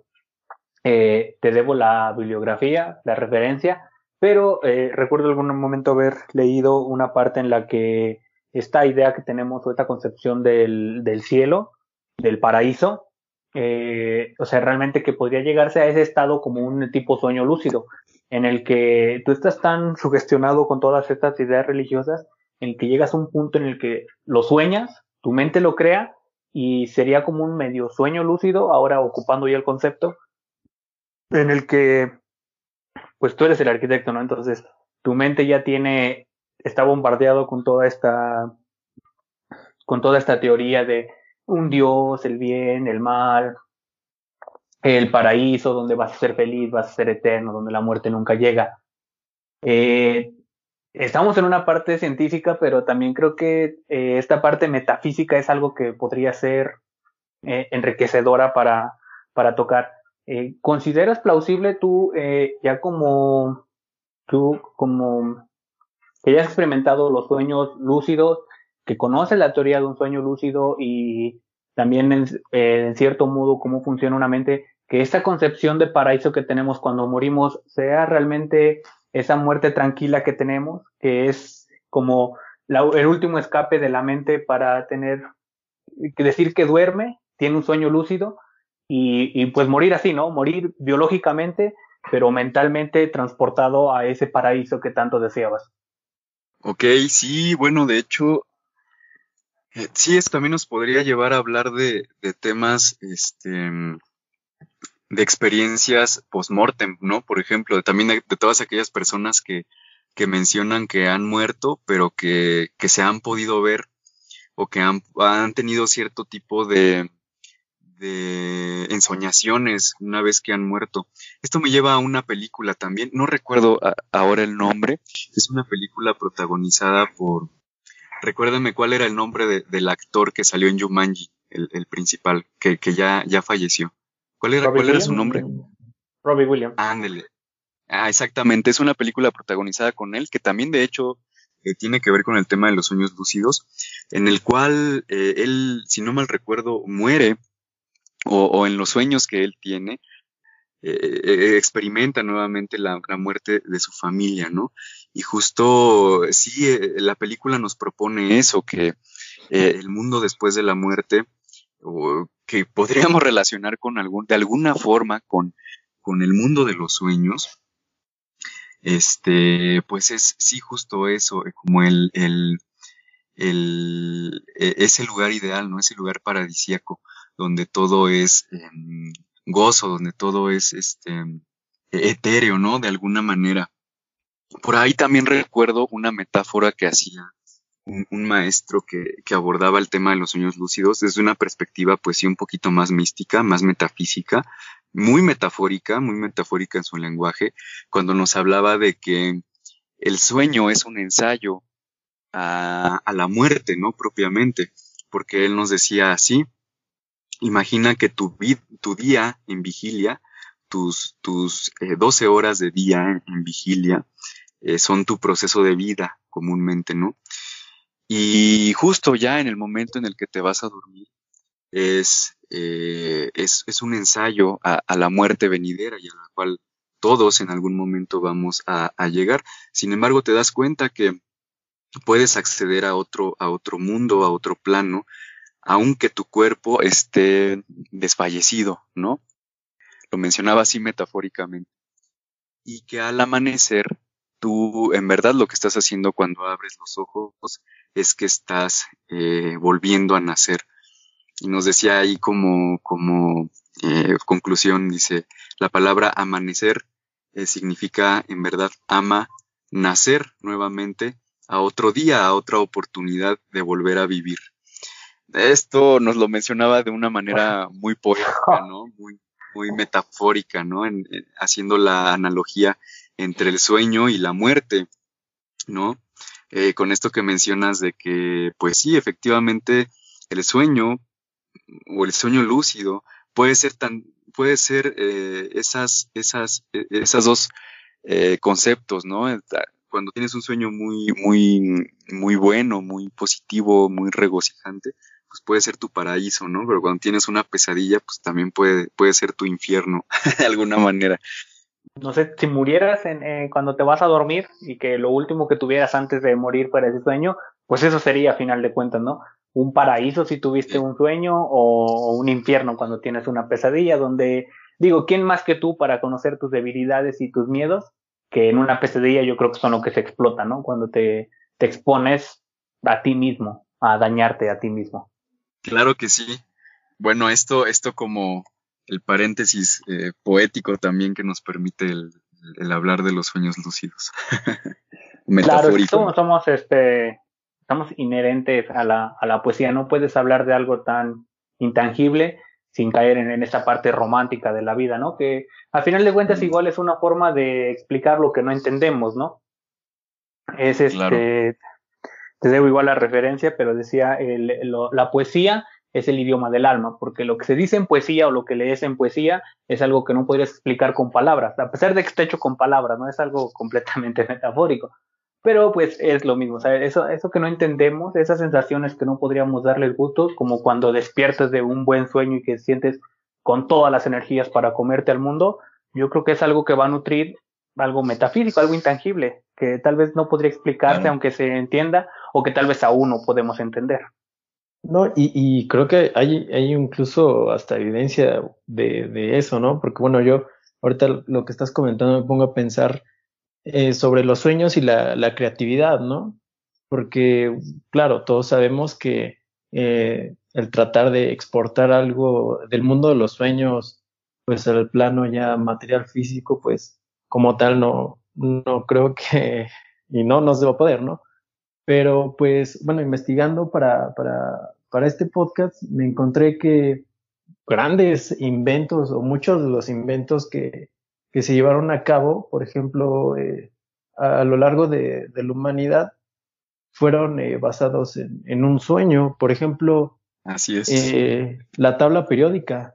no sé si, si, si, sabían la historia de, de, la invención de, de la tabla periódica. bueno, Dimitri Mendeleev desarrolla como la conocemos ahora mismo, porque si no me equivoco, no se movió la tabla periódica en, pues, que les parece 150 años o más. Y, así como la, la, la, la, tenemos ahora mismo, eh, fue prácticamente diseñada en un, en un sueño que tuvo. El descubrimiento del benceno, esta es una historia muy curiosa, ¿no? Eh, químico alemán llamado Kekulle estaba muy presionado al, al, de desarrollar una eh, una fórmula molecular estable, ¿no? De, de, de este compuesto. Entonces, eh, cuenta la historia que se va a dormir y sueña con el, con el Uroboros, se llama, con, con esta eh, serpiente, la serpiente que, que, que, está comiendo a su, a su propia cola. Y de ahí, bueno, se despierta y dice, pues, voilà, ahí, ahí lo tengo, ¿no? Y si vemos, pues el, la fórmula molecular del benceno, pues son los eh, seis carbonos unidos eh, cíclicamente y de hecho... Cíclicamente que van, este, los enlaces van rotando, sí, y no, y los enlaces van rotando, o sea, se van comiendo a sí mismos, ¿no? Es histórico porque es la, la, la, primera estructura circular en, en, la naturaleza fue esta del benceno, o sea, jamás existía o algo parecido, o se había descubierto algo parecido. También, por ejemplo, en el plano de, pues, del arte, pues más, ¿no? Eh, Paul McCartney eh, crea la, la, melodía de la canción de A Hard Day's Night, yo creo que es de las más conocidas. Eh, escucha en sus sueños la melodía y se despierta y le pone una, una letra, creo que relacionada a huevos fritos, ¿no? Pero ya después la empieza a, tocar en, en, a transportar esos, esos pues recuerdos, no sé, de, esa melodía y ya le ponen la letra que, que todos conocemos. O, por ejemplo, el, creo que, si no me equivoco, eh, la novela de Frankenstein también fue eh, traída de, los sueños de la escritora, no recuerdo el nombre de la escritora. Hay otros como la insulina, también vino de, de, los sueños, o la máquina de coser, o bueno, pues entre otros, ¿no? O sea, esto, esto, bueno, lleva a reflexionar que, pues, no, como sociedad no le damos la importancia a nuestros sueños, ¿no? Porque eh, yo, yo, yo como que comparo, ¿no? La idea de los sueños como con el mar. O sea, el, el ser humano gasta millones o Elon Musk gastando 300 mil millones de, de dólares para ir a, a, Marte, mientras que no conocemos la, el, alcance del mar, ¿no? El alcance del mar, el completo, un alcance completo del mar. Y imagina que eh, invirtieran todo este dinero, pero para el estudio de los sueños. O sea, eh, sería algo increíble y, yo creo que sería hasta más eh, determinante que cualquier otro otro invento, no sé, porque pues esto de los sueños, como, como ya lo hemos mencionado, pues es infinito, ¿no? No, no sé cómo, cómo piensas tú, Kiki, igual y a veces me gusta mucho fantasear bastante respecto al futuro, incluso yo las llamaría este, utopías, porque pues igual y es que todo salga bien, ¿no? Que en el mejor de los casos donde todas las personas se toman de las manos, se declaran amor. Este, este onda, si, no sé si se pudiera llegar con base a la tecnología o si, si fuera posible un sueño perpetuo en el que tú descansaras y estuvieras en, en un sueño lúcido eterno, donde siempre vas a estar bien porque pues tú lo gobiernas, tú lo dominas. ¿Qué tan factible sería esa idea?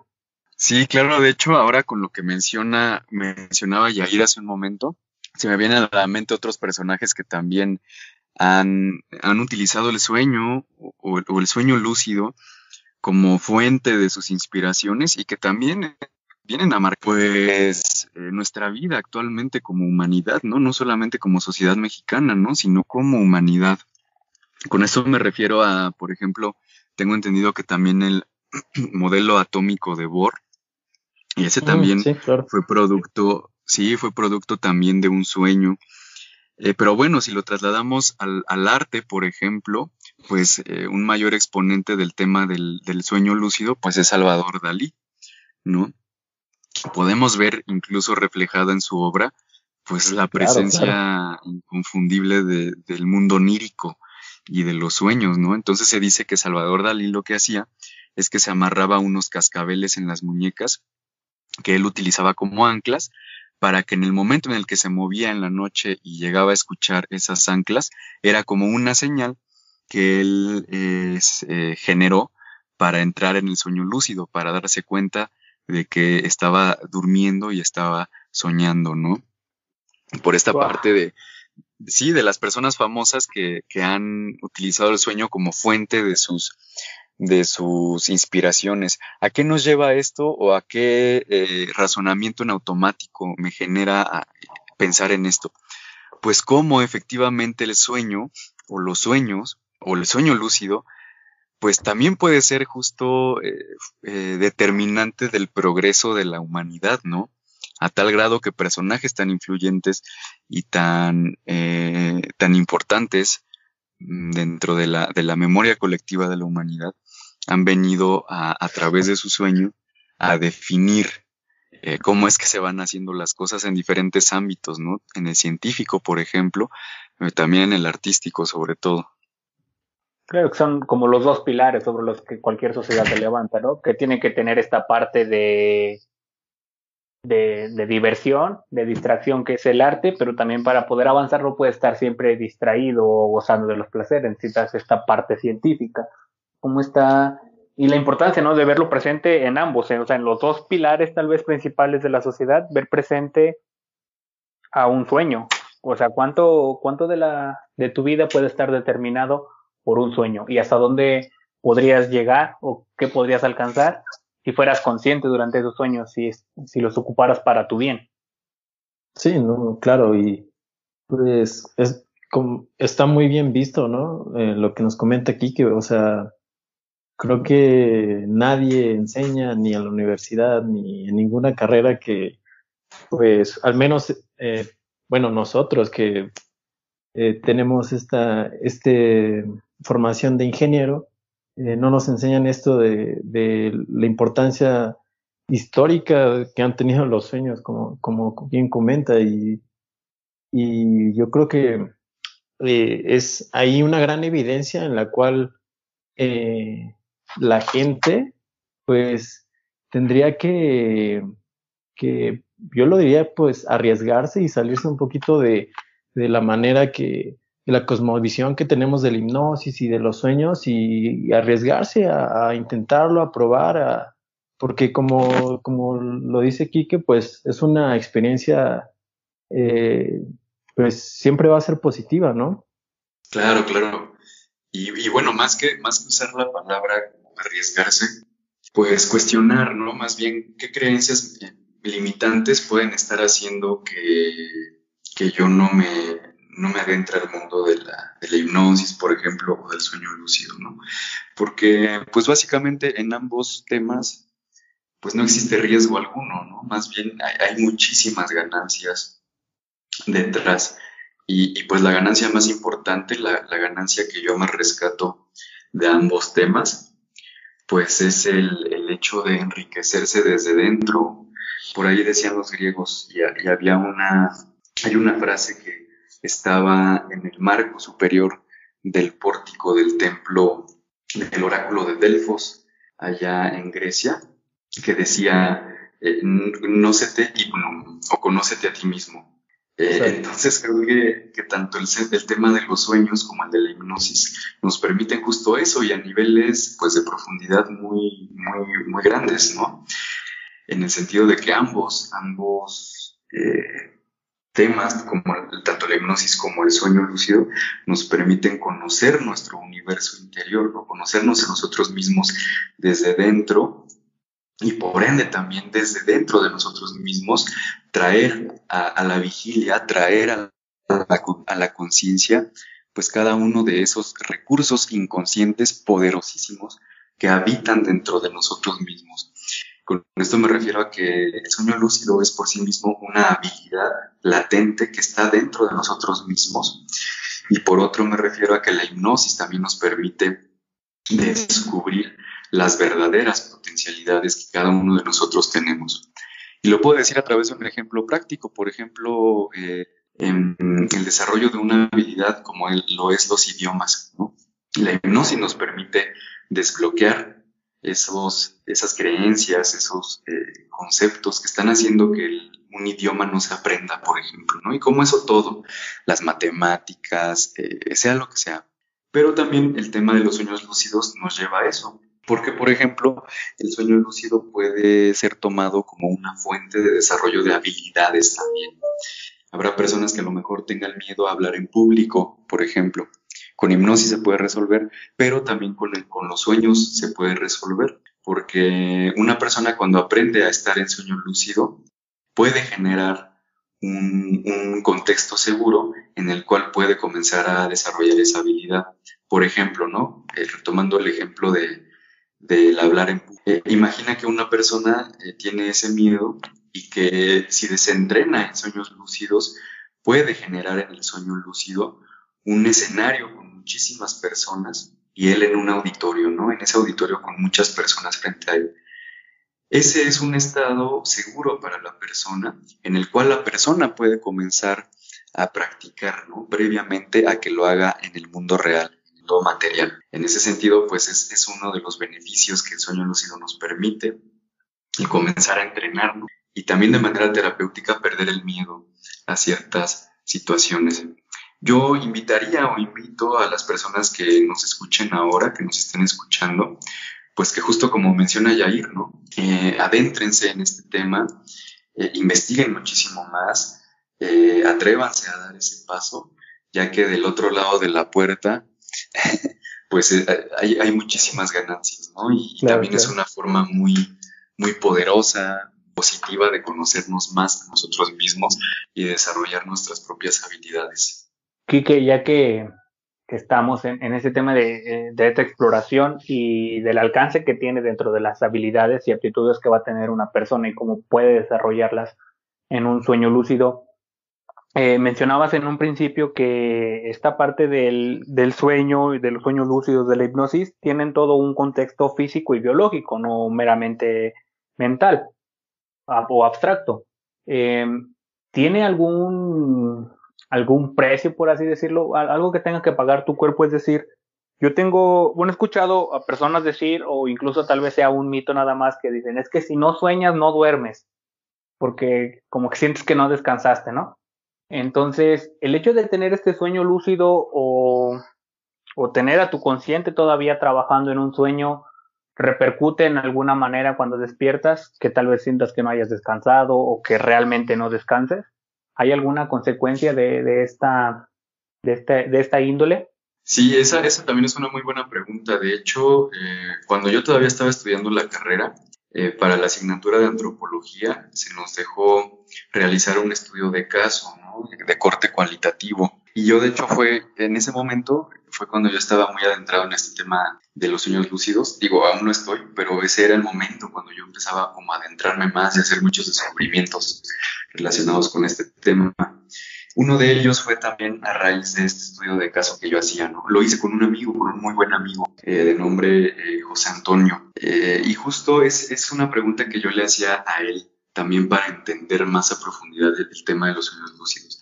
Yo le preguntaba, oye, bueno, ¿qué tal, qué tal con respecto a la cantidad y la calidad de sueño que tú puedes experimentar cuando, cuando estás tan constantemente en contacto con los sueños lúcidos? Y él me respondía que en el tema de la cantidad, o sea, las horas que tú pasas dormido, eh, son, son más que de lo, de lo habitual, ¿no? Ya que él me decía que había noches que él llegaba a dormir hasta 12 horas, ¿no? 12 o 13 horas seguidas. Obviamente no soñaba durante las 13 horas, ¿no? Y, pero, pero sí, evidentemente 13 horas es un número eh, pues que está un poquito más allá de lo, de lo habitual, ¿no? Para un adulto. Eh, sin embargo, sí me mencionaba que mm, la calidad del sueño o del descanso, más bien, sí disminuía un poco. ¿Por qué? Pues porque, pues sí, o sea, no, estaba activo, aunque a pesar, a pesar de que estuviera dormido, él seguía estando activo. La parte que mm, de nuestro cerebro que se activa cuando estamos soñando es la la parte del, córtex o la corteza, especialmente la corteza frontal, ¿no? Que también está muy relacionada con lo visual, por ejemplo. Pero bueno, sí, evidentemente existe todavía mucha actividad cerebral. Incluso cuando estamos en sueño lúcido puede llegar a haber más actividad cerebral que cuando estamos en vigilia, ¿no? Esa es la parte que él me comentaba eh, con respecto al, descanso. Eh, sí, sí, su descanso sí se ve un tanto mermado. Sin embargo, bueno, creo que, creo que eso es una de las situaciones que a veces llega a importar menos. A mí también me sucedió. Era eh, una de las situaciones que menos me llegaba a importar, ¿no? Ya cuando estaba soñando, cuando ya estaba logrando cosas importantes dentro del sueño lúcido. creo que existe una ganancia secundaria que es el pues experimentar situaciones, realidades que aquí en la vigilia no se puede y creo que pues eso viene también a, subsanar un tanto o a hacer que no importe tanto el hecho de descansar un poquito más, ¿no? Que también he de decir que a veces, eh, no sé, a lo mejor le ha pasado a las que están escuchando, que a veces se llegan a dormir 10, 12 horas, pero tampoco es un descanso significativo. Sí, se despiertan y... Ahí habría que ver qué es lo que está generando eso Mm, pero bueno, eh, por lo menciono, si podemos llegar nosotros a tener una experiencia de sueño lúcido, creo que también lo menos que, nos va a llegar a importar, y lo de su experiencia desde la del mundo, pues es descansar eh, eh, en su totalidad, ¿no? Perdón, otra cuestión era sobre que a veces pues no recordamos los sueños. ¿Es así porque algunas noches no soñamos de plano ¿O siempre estamos soñando? ¿O cómo, cómo es esto? Que igual es una, es una pregunta excelente porque eh, se dice, se dice por ahí, en, la, teoría nos dice que efectivamente soñamos siempre, siempre y cuando lleguemos a un estado de sueño REM, ¿no? Un estado profundo. Eh, cada vez y toda vez que llegamos a ese estado soñamos. Sin embargo, eh, a veces sí también he escuchado personas que dicen yo no sueño. Y eso no es así, o sea, la persona sí sueña, las personas soñamos en todo momento. Sin embargo, lo que no hay es el recuerdo, el recuerdo del sueño. Eso también se entrena. ¿Y qué nos quiere decir esto? Que la memoria es importantísima para desarrollar los sueños lúcidos, para llegar a tener sueños lúcidos. De hecho, la memoria es uno de los principales temas que se trabajo y que trabajamos, bueno, que trabajo en los talleres que doy también. Eh, la memoria es uno de los pilares para el sueño lúcido y uno de los primeros temas que se abordan cuando queremos comenzar a tener sueños lúcidos. Porque también me ha tocado que llegan conmigo personas que me dicen, aquí en los talleres, me dicen, bueno, es que yo quiero tener sueños lúcidos, pero ni siquiera recuerdo eh, el que yo sueñe, ¿no? No recuerdo tener sueños durante la noche o tiene muchísimo tiempo desde que aconteció mi último sueño, ¿no? Haciendo alusión a que tiene mucho tiempo el último sueño que recuerdan, tiene mucho tiempo que tuvieron el último sueño que recuerdan, ¿no? Y es justo lo que yo les digo de entrada. les digo, pues, eh, una de las primeras cosas o uno de los primeros aspectos que tenemos que desarrollar en ti que no recuerdas tus sueños o que dices que no sueñas, pues es eso, la memoria de tus sueños. Llega un punto después del entrenamiento en el que las personas llegamos a recordar cinco o más. Yo más, los, más sueños que, he logrado recordar por noche son siete sueños, ¿no? Obviamente es, es un sueño único, pero con siete cambios de trama, con siete tramas distintas. Por eso, por eso digo es que, por eso es que digo que llego a recordar siete sueños, ¿no? Pero es un sueño único con siete cambios de trama. A veces las personas me dicen que nada más recuerdan uno, dos sueños por noche, uno al principio, pero después se van dando cuenta que van recordando cada vez más y más, eh, o van teniendo cada vez más y más sueños durante una noche y van recordando cada vez más y más sueños durante una noche. Eh, yo cuando ya estaba en el punto en el que ya estaba teniendo mis primeros sueños lúcidos, yo ya llegaba a recordar hasta siete tramas diferentes eh, de sueño por noche, ¿no? Ya es un número considerable. Y, y, es la verdad, e, es algo mágico, ¿no? Si lo podemos decir así, es algo verdaderamente mágico porque uno se va dando cuenta de cómo va uno avanzando y teniendo también, es como ir al gimnasio, ¿no? Al principio a lo mejor uno no ve los resultados luego, luego, pero conforme se va uno entrenando y le va echando ganas y se va interesando más en el tema, eh, la mente inconsciente y bueno, la mente también nos va dando eh, satisfacciones, ¿no? Unas eh, de las primeras con, con las cuales nos encontramos, pues es el ir recordando un sueño a lo mejor, ¿no? Por las personas que no sueñan o que dicen que no sueñan o que desde hace mucho no recuerdan sus sueños. Ese es uno de los primeros satisfactores, el que logran recordar su primer sueño, ¿no? Ya después se van dando cuenta que en días y en semanas posteriores eh, comienzan a recordar más y más sus sueños. A lo mejor ya escalan a dos sueños por noche, tres sueños por noche, después cuatro sueños por noche, cinco, seis sueños por noche. Después de los cinco sueños por noche ya, ya se está muy cerca de lograr el sueño lúcido. Y es también muy bonito porque ya en el momento en el que ya estás recordando cinco sueños, seis, siete sueños, y comienzas ya a poder eh, hacer las primeras eh, pruebas de, de comprobación onírica, así se llaman, o ya cuando comienzas a, a, darte cuenta que ya estás soñando y que ya estás casi por entrar al sueño lúcido, esos, esos momentos son, son muy mágicos, son muy poderosos. Pero ya cuando entras al sueño lúcido, no, ya ahí, ya cuando abres la puerta, ya cuando logras entrar al, mundo de los sueños, si lo queremos llamar así, no, ya, o sea, la magia ocurre por completo y, y pues puedes hacer lo que quieras, ¿no?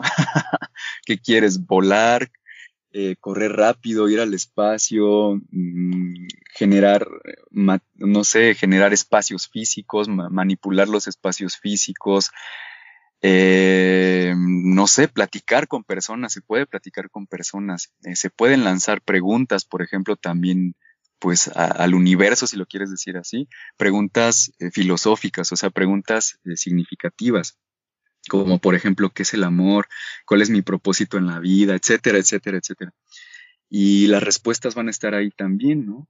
Entonces, eh, bueno, a todas las personas que nos están escuchando y que nos vayan a escuchar también a futuro, en el momento que sea, yo los invito a que, que en verdad em, den este paso y que se interesen también más por el tema de los sueños lúcidos, que experimenten los sueños lúcidos, porque van a ver que, que las posibilidades son mayúsculas y, y, también lo nutricio que es el estar en estado de sueño lúcido, pues marca, marca y, lo hace de por vida y para bien también, para bien sobre todo. Pues sí, que tú que eres, eres aquí el, el guía y que, que tienes las habilidades, como ya lo comentaste, está este proyecto que, que tienes con tu amiga, yo creo que habemos más de un interesado, digo, creo que esto es algo, un mundo que se abre porque realmente igual, lejos del estigma, yo creo que también está eh, la ignorancia el no saber que puedes hacer algo de esta magnitud con esta importancia también te aleja mucho de intentarlo, de informarte. ¿Cómo te vas a informar de algo que no conoces, no? O que ni siquiera entiendes lo que es el término. Entonces, igual es, es, una, es una buena manera, digo yo, en lo personal, creo no, no haber prestado atención, no haber visto algún letrero o alguna publicación que haga referente a de no sé, sesión de sueño lúcido, clases de sueño lúcido, no, no sé cómo llamarlo, es, es completamente un concepto nuevo para mí. Eh, bueno, te lo digo tal vez ya fuera de tiempo, ¿no? Al final, al final del, del tema, no tenía idea de que los sueños lúcidos eran reales, creí que era como un, una forma poética de llamarle a soñar. No tenía idea de todo este alcance que ahora me estás este, contando y se, y se vuelve interesante cuando te empapas un poco y dices, pues lo tengo que hacer, ¿no? Sí, claro, y, de, y de, es muy cierto lo que mencionas, y de hecho, socialmente hay una necesidad inconsciente de la sociedad por, por acercarse a estos temas. Y lo podemos ver, por ejemplo, en el tema del cine, ¿no? En la ciencia ficción, por ejemplo. Eh, ¿Por qué? Pues porque Ajá, porque la mayoría de las tramas, y de hecho una película muy, muy eh, ilustrativa, más allá de la ficción, con respecto al tema de los sueños lúcidos, pues es esa, ¿no? La del origen, con Leonardo DiCaprio. Pero bueno, eh, a lo que voy es que, ¿por qué los humanos tenemos, las personas en esta sociedad actual, tenemos como esa, esa propensión al cine? ¿No? Al cine de ciencia ficción, porque el cine también es una industria millonaria, multimillonaria, eh, y también especialmente lo que tiene que ver con la ciencia ficción, eh, porque justo por lo que menciono, a lo mejor eh, una de las explicaciones que podría haber para esto, para este fenómeno que yo digo, es esa necesidad inconsciente que a lo mejor pueda existir en la sociedad actual, que tanto, tanto se ha alejado de sus propios sueños, ¿no? Que tanto, tanto se ha alejado de esa conexión tan, tan magnífica eh, con los sueños propios, ¿no? Con, con la hora de soñar. Porque también el sentido común ha enseñado y le ha enseñado a las personas que el sueño solamente es para descansar, ¿no? Solamente es para desconectarse de la cotidianidad, de la vigilia, para el día siguiente volver a ir a la oficina y seguir produciendo capital, ¿no? Lo cual está bien, o sea, no está ni bien ni mal, es así, es así, solamente es así.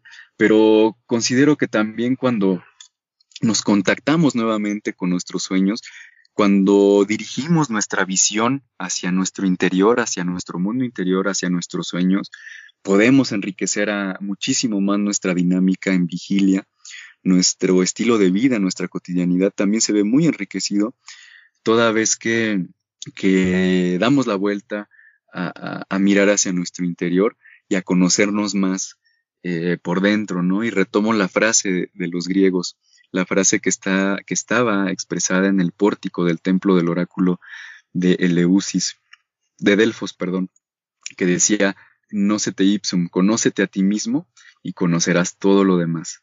¿No? Retomo esa frase porque creo que, que también nos evidencia muy bien el tema de los sueños lúcidos. Invito, invito a las personas que nos estén escuchando, lo hago nuevamente, a que volteen adelante, adelante. hacia su interior, que volteen nuevamente hacia su interior, a los sueños. Sí, que volteen nuevamente hacia sus sueños, que lo entrenen y que pues, se den cuenta de cuán, cuán magnífico es nuestro mundo interior como seres humanos. Claro, ya a lo mejor de ahí se la robó Carl Sagan, maneja una frase parecida que decía, este, Habla contigo mismo, conoces de ti mismo y los secretos del universo se te revelarán o los conocerás, no recuerdo bien la, frase exacta, un poco, pero sí, también él, lo maneja así, ¿no? Que, o sea, el alcance que va a tener conocerte a ti mismo, como tú lo decías, o sea, estás en estos sueños lúcidos en los que pues puedes recorrer el universo si quieres, ¿no? Sí, sí, sí, y de hecho, ahorita se me viene también a la mente otro tema que está relacionadísimo con los sueños lúcidos, que es el del viaje astral, el desprendimiento astral. Y considero que es uno de los uno de los huequillos que tiene todavía por ahí la ciencia. Creo que aún no se ha logrado desmistificar. o sea, eh, creo que es un tema que se aborda muy bien desde lo místico, el tema de los, del viaje astral, que está relacionado estrechamente con el sueño lúcido. Un poquito que, sobre eso, o sea, platícales un poquito a la gente qué es, todas estas cuestiones, porfa. Ok, sí, claro, claro. De hecho, bueno, el, viaje astral también es la habilidad que las personas tenemos, eh, pues lo voy a decir así muy coloquialmente, ¿no? Eh, porque de hecho no encuentro ahora como unos conceptos un poquito más, más racionales para, para decirlo, pero lo voy a decir muy coloquial. Es como la habilidad que nosotros los seres humanos tenemos de salir de nuestro cuerpo, así lo voy a decir. Eh, y, pues nada, o sea, eh, caminar por ahí, por influir también, de hecho, en, en, la realidad material. Pues eso, o sea, grandes rasgos, salir de nuestro cuerpo a través de, pues de esto, de un desprendimiento. Eh, ¿por, qué, yo mencionaba hace un momento que, que es como un hueco que aún tiene la ciencia? Eh, es un, porque es a lo que iba, es un tema que, que desde la perspectiva mística, desde desde el pensamiento místico, es un tema muy explorado, ¿no? Y es una realidad también, hay que decirlo, es, es, es otra de las habilidades que nosotros los seres humanos tenemos. El, el salir de nuestro cuerpo, es que no encuentro otra forma de describirlo, salir de nuestro cuerpo y conocer el mundo, incluso ver otras personas, eh, visitar otras personas, no de manera física o de manera material, eh, el lenguaje místico nos dice que es el espíritu, que es el alma, lo que sale de nuestro cuerpo, lo que se desprende de nosotros y lo que viaja unido con un cordón eh, umbilical de plata eh, que, que, se desprende de nuestro cuerpo a nuestro espíritu, a nuestra alma, y que viaja y que nos permite conocer y explorar el mundo, ¿no? Eh, eso es lo que nos dice el lenguaje místico, ¿no? Eh, eh, con respecto a esta experiencia. Y el sueño lúcido es también un escalón o es un es, es una forma de poder nosotros acceder a esta otra habilidad. Porque hay que decirlo, son, son habilidades un tanto distintas. El sueño lúcido se hace en un estado de sueño. sin embargo, el, el viaje astral o el desprendimiento astral pues este, sí se puede acceder a él eh, a través del sueño, también se puede hacer. Sin embargo, son otras las posibilidades que nosotros tenemos en el viaje astral. Eh, voy a retomar las palabras que me decía una amiga con la cual yo platicaba de esto. Ella es eh, nutrióloga, pero también le interesan mucho estos temas. Y ella menciona que es algo que su abuelito le enseñó a ella. Y ellos tenían, sostenían una relación muy padre en este sentido, ya que había veces en las que ella hacía el desprendimiento o el viaje astral e iba a visitar a su abuelito, ¿no? De noche, lo iba a ver, lo iba a espiar, ella así lo mencionaba. Y después eh, su abuelo le decía a ella, o le, eh, o, ajá, cuando se comunicaba con ella le decía algo así como que, tal día me viniste a visitar, ¿verdad? Eh, y ella le decía, sí, abuelito, tal día te vine a ver. Este, y vuelvo a lo mismo, lo reitero, quizás sea un, punto todavía de oportunidad eh, para la ciencia, ¿no? Para comenzar a explicar estos fenómenos desde una perspectiva científica también, porque son, son, son em, fenómenos que suceden, son fenómenos reales.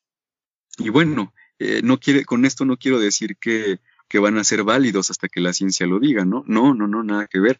Son válidos por sí mismos, son muy ricos por sí mismos, pero creo que sí es un campo de oportunidad aún ahí para nosotros los psicólogos también. no, pues, claro, claro. Y, justo adelante, adelante, hermano.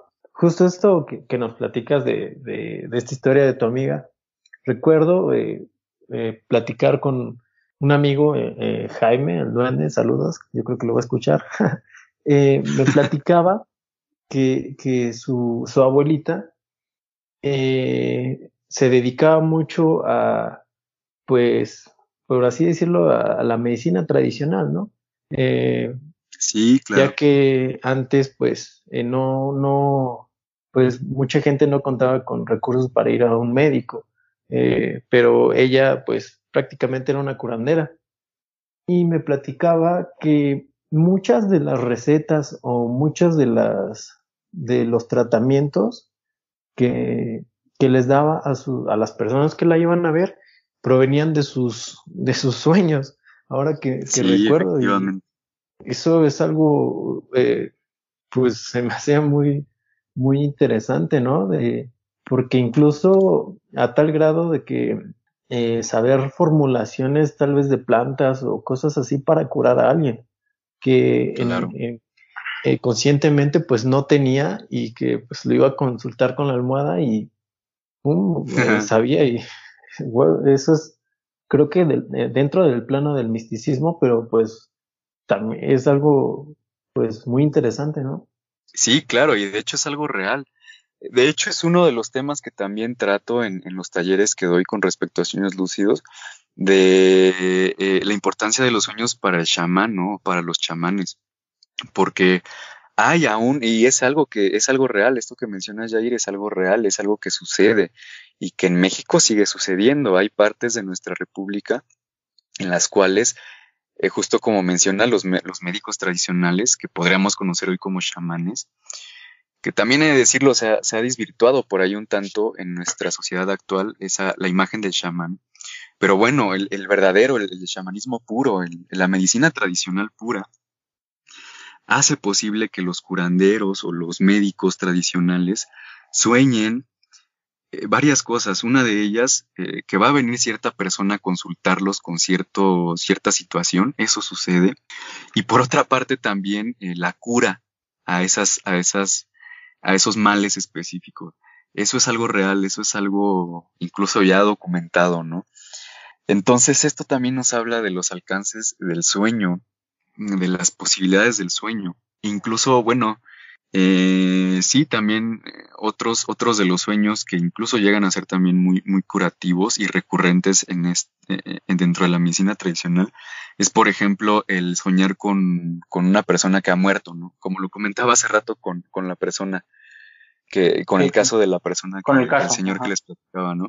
Ajá y cómo eh, también para el médico tradicional eh, el soñar con, con, el fallecido, con el difunto, viene a significar también ciertas cosas, ¿no? O, o, o va a llegar a, a, a, ser parte también de ciertos tratamientos.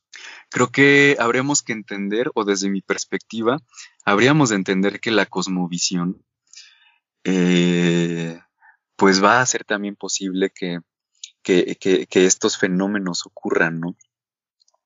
Habrá cosas a lo mejor que, como ya lo mencionaba hace un momento, que la ciencia a lo mejor no, no llegue todavía a, explicar del todo y que, y que se pueden explicar a través de otra, de otra cosmovisión, desde otro paradigma, que es igualmente válido y que también mucha de su validez tiene que ver con el tiempo que estas prácticas han, han venido desarrollando. Yo hace un momento hablaba de los estadios de Comte, ¿no? Al inicio.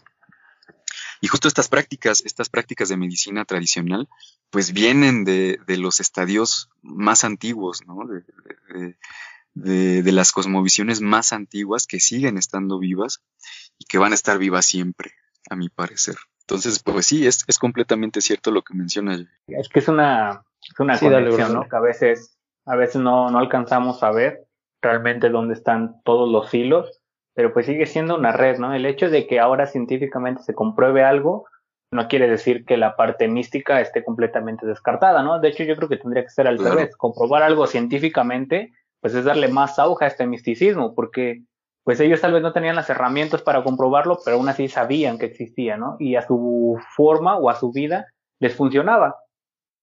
Ahora que se está como demostrando esta parte que, que existe y que es real, pues no decir como de, ah, la ciencia lo descubrió o pues hazlo con un científico, ¿no? Porque él fue el que demostró que se podía, sino regresar a estas raíces, ¿no? De, de desmitificar y también quitarle esta, esta cruz, pues impuesta tal vez por religión de satanismo a todos estos curanderos, chamanes, brujos, quizá, en el que pues están etiquetados así. ¿no? Sí, es, es completamente satanizado, ¿no? Vas con algunas de estas personas y es como de, no, hombre, es que ya estás creyendo en estas cosas y mejor persínate, ¿no? Como de, no crees en esto, mejor cree en esto. y, y, también de la, de, de, la parte, de la otra parte de, de todas estas personas de, de ciencia, que pues es lo mismo, ¿no? Es como de, no creas en esto, es que la ciencia no te lo dice, es que la ciencia quién sabe pero llega el momento en el que la, ciencia alcanza, bueno, yo lo veo así, igual y estoy mal, ¿no? Pero yo siento que no es un misticismo contra la ciencia, yo siento que el misticismo ya está y la ciencia está este, corriendo atrás y alcanzándola, explicándola. Entonces no creo que no creo que se tenga que dejar este misticismo, sino ok, ya lo alcanzó la ciencia, ahora la ciencia no es la que manda, ahora el misticismo tiene bases y tiene, tiene todo el derecho a quitarse esta prenda satánica que se le ha impuesto socialmente. No, y, de hecho eh, es, es como todo lo que nos, nos falta por aprender, ¿no? Lo que nos falta como sociedad por, por aprender y, y bueno, siempre lo, lo digo, ¿no? Lo he platicado creo que contigo, bro, con Pablo, contigo, Kike, este, que a veces tenemos que retornar a, ver a nuestras culturas, a ver este misticismo que la gente cree que ya está obsoleto, que cree que ya, ya, ya pasó y simplemente va a ser parte de un museo, ¿no? O sea, eh, aparte de nuestra identidad, aparte de, de lo que somos, pues, como mexicanos, bueno, particularmente, pues es, es, es, son temas que, que son válidos porque estuvieron ahí y, y, yo creo que están, ¿no? Y más como, en este de, los sueños de, de por ejemplo, el, viaje astral, como tú lo, mencionas, ¿no, Quique? Sí, claro, de hecho, eh, bueno, también he, de decirlo, eh, también por ahí me estudié un, un diplomado en medicina tradicional mexicana. Entonces también le sé, le sé más o menos estos temas. Eh, y sí, justo lo que mencionas, Jair. De hecho, esto sigue vivo, o sea, esto está vivo, eh, está vivo. Hay que abordarlo con, mucho respeto también y, con cierta prudencia, ¿no? Porque son temas, em, considero que, que pues tienen su importancia por sí mismos. A mí lo, lo que me, me, me, interesa dejar claro, lo que me gustaría dejar claro en este momento, pues es que eh, nada ha muerto, y con esto me refiero a que todo sigue vivo y siempre ha estado con respecto a nuestras raíces, ¿no? ¿no? ¿no? le prestamos atención, tal vez no, no, lo, no lo traemos a nuestra realidad, pero pues sigue existiendo, digo, hay personas que lo siguen que sigue vivo porque lo siguen haciendo y está funcionando. Yo creo que la prueba máxima, esta, esta evidencia máxima de que, de que existe, de que es real, es que está funcionando. Y las personas es lo que tal vez a veces no están viendo, ¿no? Socialmente no lo están aceptando. Y es que, bueno, yo, yo voy a regresar a un concepto que, que me mencionaba mucho mi maestro en medicina tradicional mexicana, que tiene que ver con el tema de la cosmovisión. O sea, entender a la cosmovisión desde diferentes apartados. Podemos entender a, la cosmovisión desde la raíz etimológica, ¿no? Desde el decir, em, pues, ¿qué, ¿qué, significa la palabra cosmovisión, ¿no? Cosmos, universo, eh, realidad material que me rodea, y visión, pues, de la forma de ver, de, interpretar y de, relacionarse con esa realidad. Eh, de ahí que la cosmovisión, por ejemplo, de los pueblos indígenas sea una cosmovisión, pues, un tanto diferente a la del mundo occidental. ¿no? De la cual se desprende la ciencia. Eh, sin embargo, podemos decir que aún así también, de alguna manera, lo que hacen los pueblos indígenas, sí es de alguna manera científica, es científico, en el sentido de que lo que hacen funciona, no a través de los métodos o el lenguaje o el discurso de la ciencia ortodoxa o de la ciencia occidental. Y toda la retórica que viene encima, ¿no? Ajá, sí, sí, sí, pero... De explicar, decir, es que mira, esto pasa porque esta molécula se desdobla en tu cuerpo y llega hasta tal receptor sea, no, tienen toda, toda esta carga, pero tienen lo más importante, que son los resultados. Claro, por ejemplo, en el tema de la herbolaria, ¿no? La herbolaria es, es como la evidencia de esto que estamos comentando. La ciencia podrá abordar la herbolaria a través de los compuestos químicos o las sustancias químicas actuando en el cuerpo, ¿no? Y para la ciencia, eso es lo que funciona y así es como funciona. Sin embargo, bueno, para la ciencia indígena o para la cosmovisión indígena, pues no sé, puede ser, por ejemplo, el vínculo que tiene una planta con respecto a tal deidad, por ejemplo, por decirlo de alguna manera, y cómo esa planta va a venir también desde una perspectiva chamánica a fungir como un intermediario entre eh, pues el espíritu o el ente que está generando la enfermedad y cómo la planta va a venir a ser de alguna manera ese vínculo que va a permitir al chamán eh, llegar a una, a una cura, ¿no? Por decirlo de una manera muy general y sin entrar en, detalles o especificidades de, cómo la cosmovisión indígena eh, puede llegar a, conceptualizar una planta, ¿no? Sin decir tampoco que, lo que yo diga es, como es o así es, ¿no? Oye, oye Kike, bueno, ya una de las, las últimas preguntas, ¿no?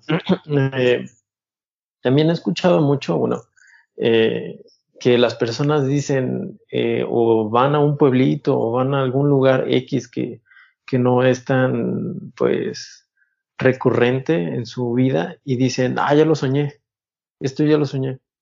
Y, bueno, esto me acordé porque pues hablabas de la memoria y en, estos casos, eh, digamos, serían como eh, tal vez un falso recuerdo o qué, qué podría ser en, en ese sentido.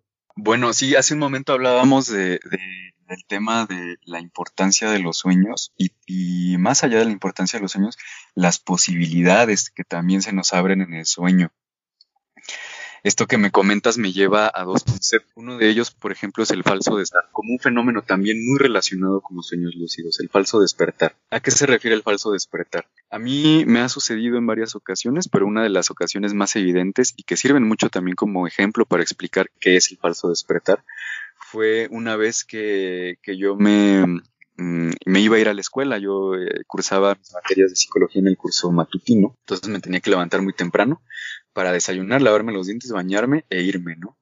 A la escuela. Tomar el garza, para los que somos de garzas de todo corazón, pues sabemos que tomar el garza es tomar el transporte de la universidad, ¿no?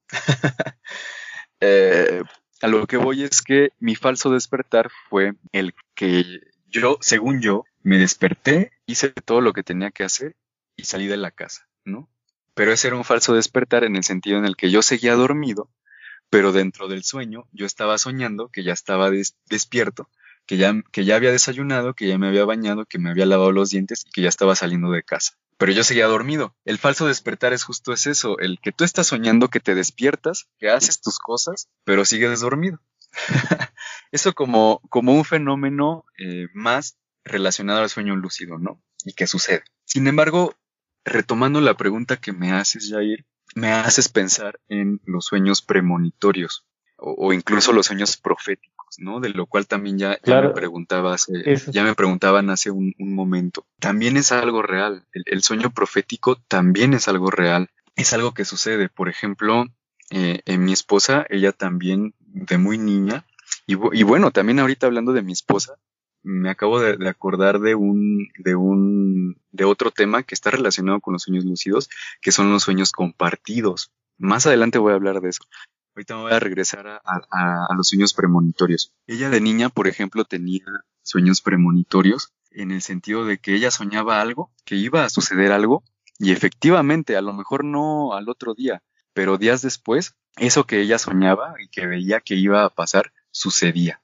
Esa es otra de las posibilidades que se abren cuando exploramos los sueños. Voy a hablar ahora de los sueños compartidos. Los sueños compartidos también es algo real, es algo que sucede. ¿Y a qué les suena a ustedes sueño compartido? ¿Qué se les viene a la mente cuando hablo de este concepto? Pues sí, creo que es como, bueno, me, me como experiencia personal, igual y tal vez sea recuerdo mental, ¿no? Pero sí, eh, viene a mi mente alguna vez en la que en las típicas historias de fogata, ¿no? Historias de terror cuando estás con tus primos diciéndoles, queriendo espantar o verte como el más valiente porque te tocó la historia de terror más fuerte. Eh, recuerdo empezar a haber contado uno de mis sueños que mi primo dijera, recurría mucho con él a estas como tipo pijamadas, donde, pues sí, o sea, cenábamos, hacíamos algo, jugábamos y terminábamos dormidos, ¿no? Eh, y en esa, en esa misma plática cuento esta pesadilla y se me queda viendo. Y me dice, no seas chismosa, yo te la conté. Si ahora estás loco, yo nunca, nunca he escuchado de qué me estás hablando. Y pues ya después platicando así con esto donde dice, no es que soñé exactamente lo mismo, solo que estábamos en otro lugar o que estábamos en otra situación, pero la, la mecánica del sueño como se fue desarrollando pues era básicamente la misma. Exactamente. Y de hecho, bueno, o sea, para, para lograrlo hay que entrenar, hay que entrenar mucho. Pero sí, sí, justo como comentas, una de las características del sueño compartido es que dos o más personas sueñan lo mismo lo mismo. incluso eh, se puede llegar a soñar lo mismo al mismo tiempo. O sea, eh, esto sonará muy, muy de caricatura muy de película, pero, pero sucede. ¿Y por qué lo digo? Porque ahora se me viene a la mente, por ejemplo, un capítulo de South Park. Para aquellos que, que son o eran fanáticos de la caricatura de South Park. Claro, claro. Eso ocurre en un capítulo de South Park, ¿no? También se me viene ahorita a la mente un capítulo de Bob Esponja, en el que Bob Esponja eh, sale de los sueños y se va metiendo a los sueños de sus amigos, ¿no? No, sé si ah, recuerdan este capítulo, si llegaron a ver Bob Esponja. Ajá. Eh, cuando va entrando a los sueños de Arenita hasta el de.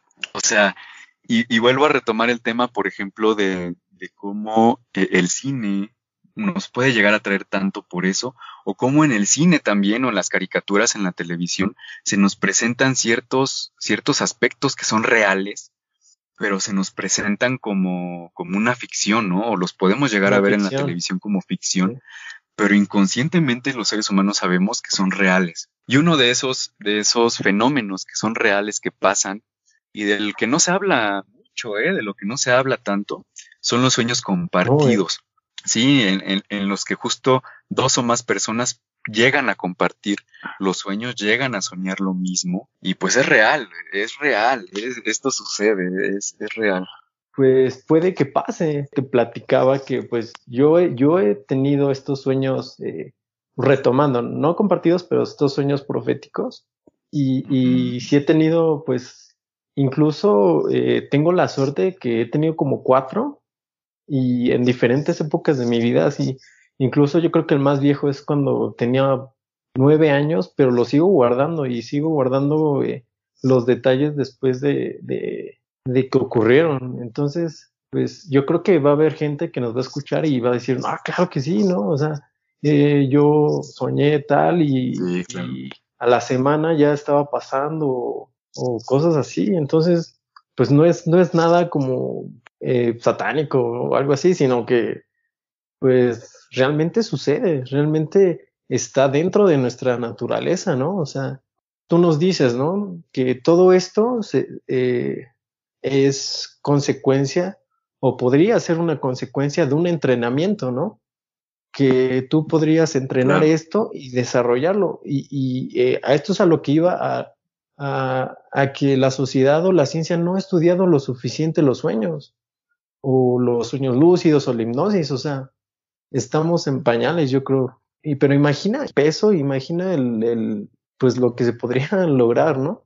Al ya saber eh, o estudiar un poco más. Y si estamos hablando de sueños proféticos o de sueños compartidos, de personas eh, que las separan miles de kilómetros o una línea temporal, ¿no? Imagina, ¿no? Sí, claro, de, de hecho, eh, yo considero que, que, que sí, eh, si, si más personas eh, nos uniéramos, se unieran a, esto de, de, descubrir, entrenarse y también tuvieran la disciplina de entrenarse en los sueños lúcidos, yo considero que sí la sociedad sería también una sociedad diferente. Pues sí, al menos eh, más en contacto consigo mismo y también quizá más en contacto con, con la naturaleza, ¿no? ¿Por qué? Porque justo como lo dices, Jair, eh, es algo que naturalmente los seres humanos pues, ya traemos programado pues por naturaleza, ¿no?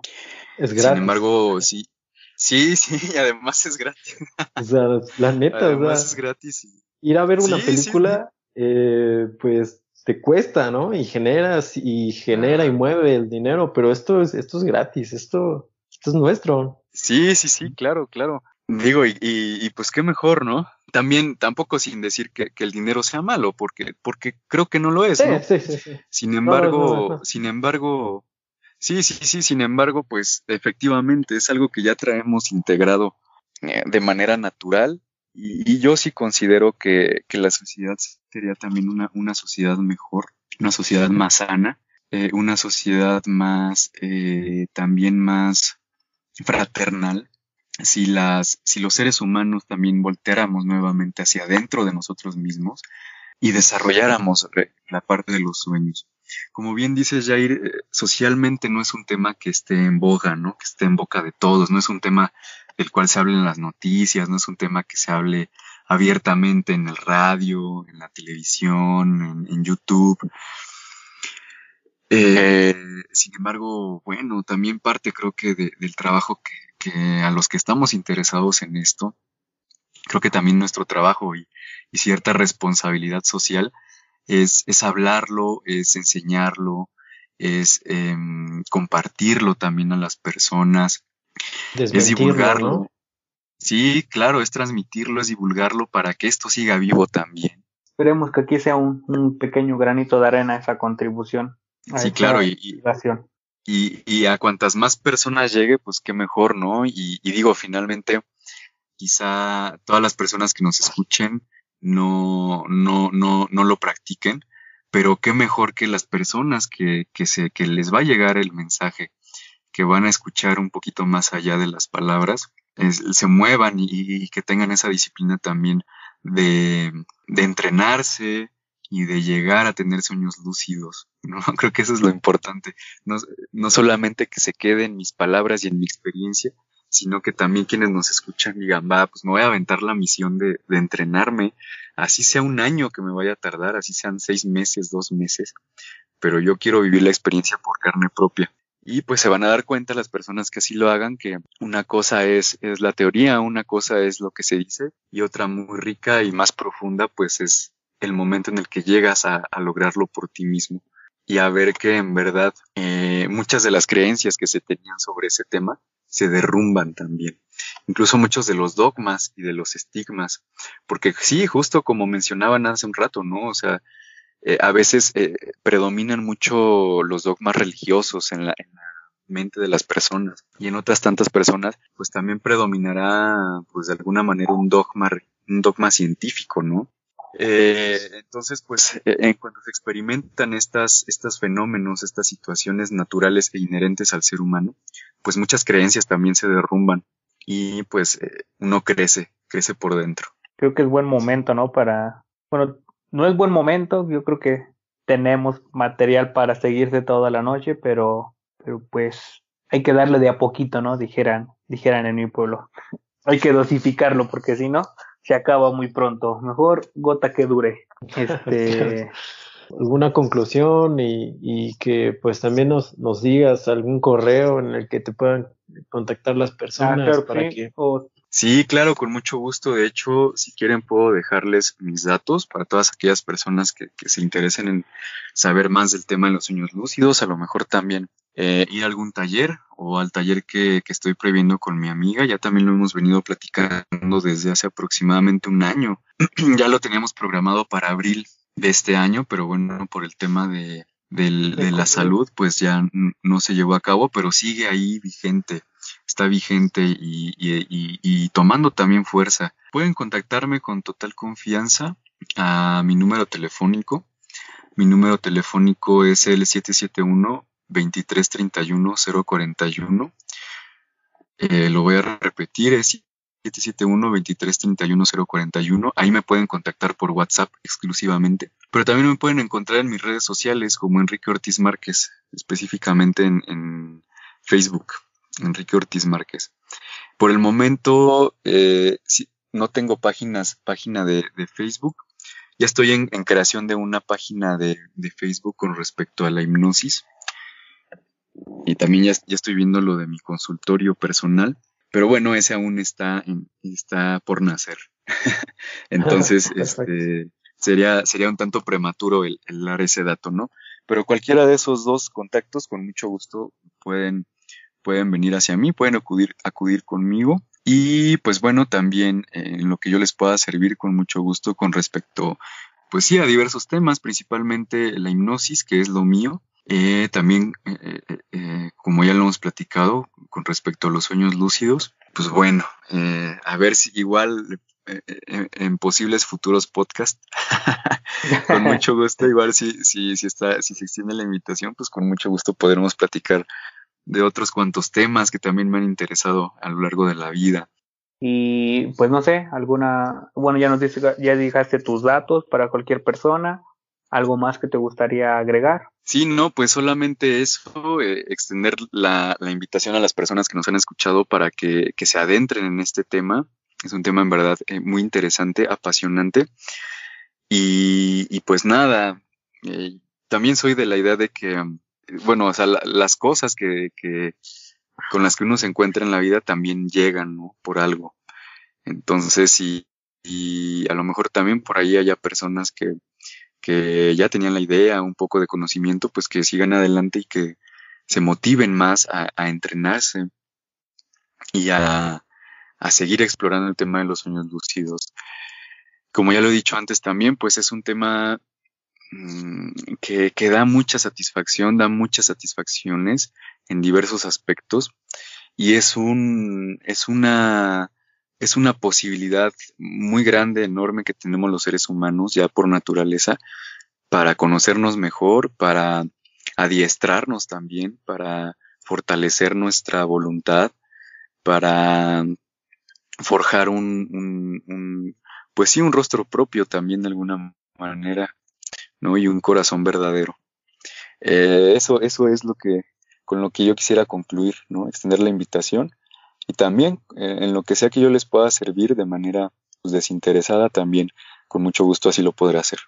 Eh, ¿Tu conclusión, Pablo, o algo que quieras agregar? Pues, no, no, yo creo que una conclusión como tal no, no tendría los conocimientos para hacerlo, solo me siento un peñique más rico que esta mañana con toda con toda esta charla. Creo que realmente sí me, ha quitado una venda de los ojos completamente y, y, qué bueno que haya personas como Enrique que lo, que lo disfrutan realmente, ¿no? Yo por su voz creo que podría decir que, que disfruta lo que hace, que ama lo que hace y que pues creo que voy a acudir a él para esta idea de los sueños lúcidos, me interesó bastante. Recomendadísimo, ¿eh? Recomendadísimo. Yo, yo personalmente te lo puedo decir. Y pues sí, aquí, Aquí, estaremos este, echándonos otra platicadita y pues yo creo que de mi parte sería todo. Bueno, pues creo que sería todo por, para esta, esta grabación, esta emisión. Muchas gracias por tomarse el tiempo de, escucharnos y esperemos que les sirva y que, les sea agradable, ¿no? Este tiempo que, que hemos dedicado a, a este, este tema. Gracias, Quique. Gracias, Pablo tengan una buena noche. Gracias por escucharnos y nos estaremos viendo la siguiente semana en un capítulo más.